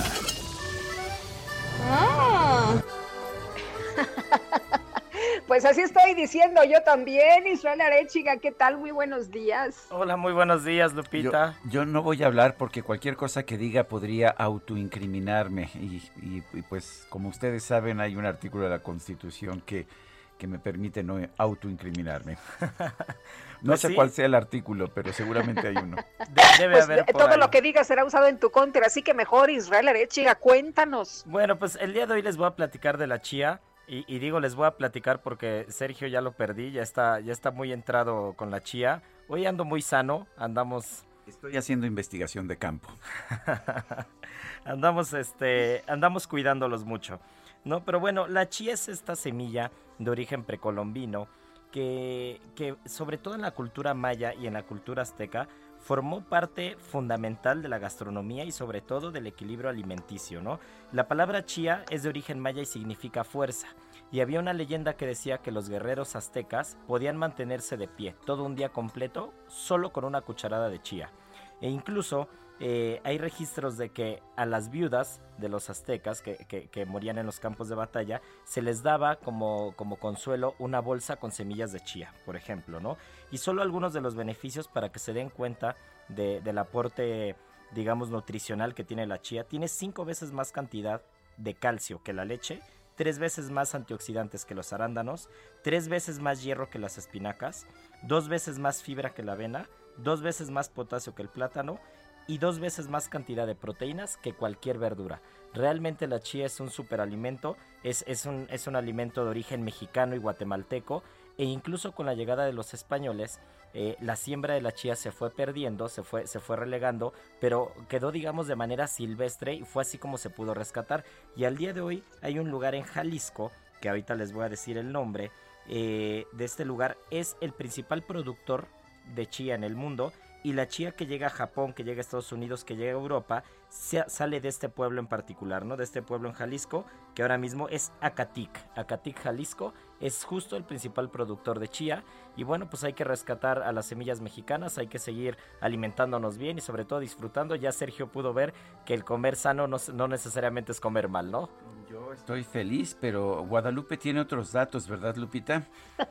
A ver, dilo, dilo públicamente, atrévete. Oye, pues a, a mí no me cuides, querido Israel, a mí llévame así algo más sustancioso, un menudito, ¿no? Uy, qué rico, ¿no? Unas tortitas ahogadas. Me comprometo a que, a que ahora que puedan estar los dos nuevamente en cabina, voy a traer tortitas ahogadas. Uy, qué delicia. Bueno, pues les mando un fuerte abrazo a todo el auditorio y nos escuchamos el día de mañana. Muy rica la chía con frutos rojos, realmente. es. El, la salsita es como una cremita de yogur, de crema o... No, digamos que la, la chía se hidrató únicamente en leche. Puede ser leche de almendra, puede ser leche de avena, leche de arroz, leche normal. Y tenía unas pasitas güeras y un poquito de granola ahí con chía crujiente, con chía totalmente seca. Bueno, estaba muy rico, Guadalupe. Sano, pero bueno. Qué delicia. Bueno, gracias Israel Arechiga, la verdad es que me gustó mucho. Te devuelvo tu plato, creo que todavía tengo en mi casa un, pla- un- en mi casa un plato de alguna ocasión anterior que me acordaré algún día de traer. Algún día. Son las 9 de la mañana con 51 minutos, vamos a un resumen de la información. Desde Palacio Nacional, el presidente López Obrador informó que los 2.7 millones de vacunas contra el COVID-19 cedidas por el gobierno de los Estados Unidos podrían llegar a nuestro país este domingo o a más tardar el próximo lunes.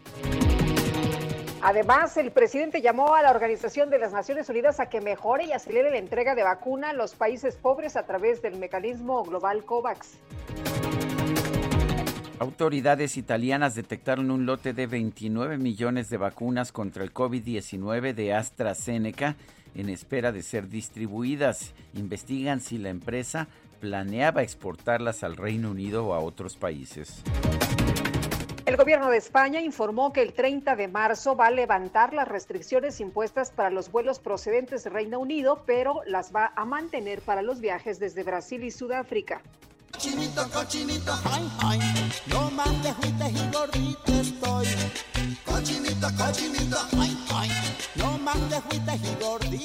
Los medios internacionales dieron a conocer el caso de un coleccionista de arte español que pagó el equivalente a 66.679 pesos por un retrato abstracto del príncipe Enrique del Reino Unido.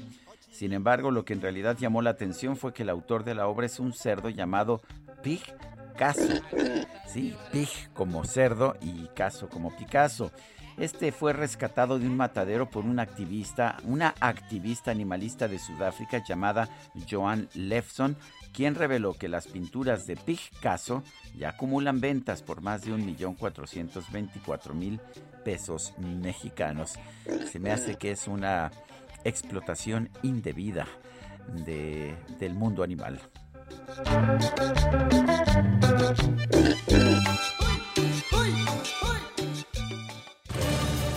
Vámonos, vámonos con Alan Rodríguez. ¿Cómo estás, Alan? Buenos días. ¿Qué más nos tienes?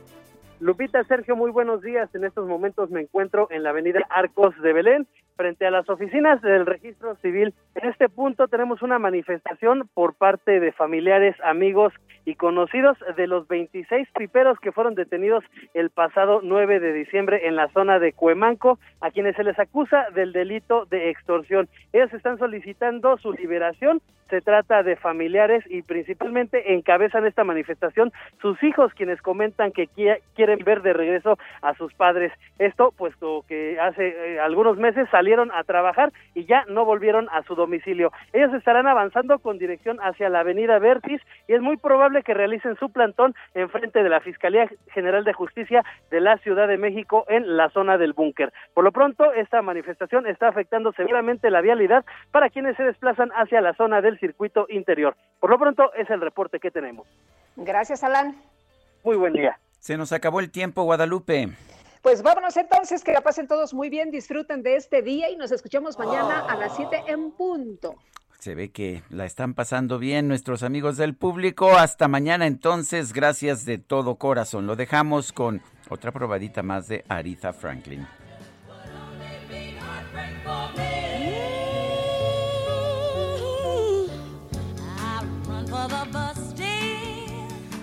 But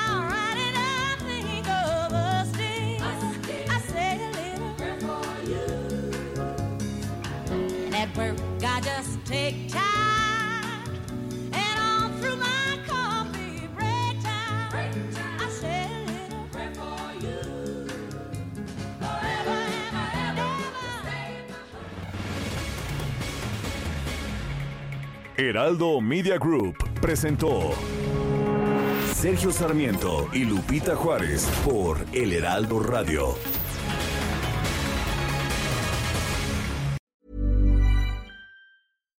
Hi, I'm Daniel, founder of Pretty Litter. Cats and cat owners deserve better than any old fashioned litter. That's why I teamed up with scientists and veterinarians to create Pretty Litter.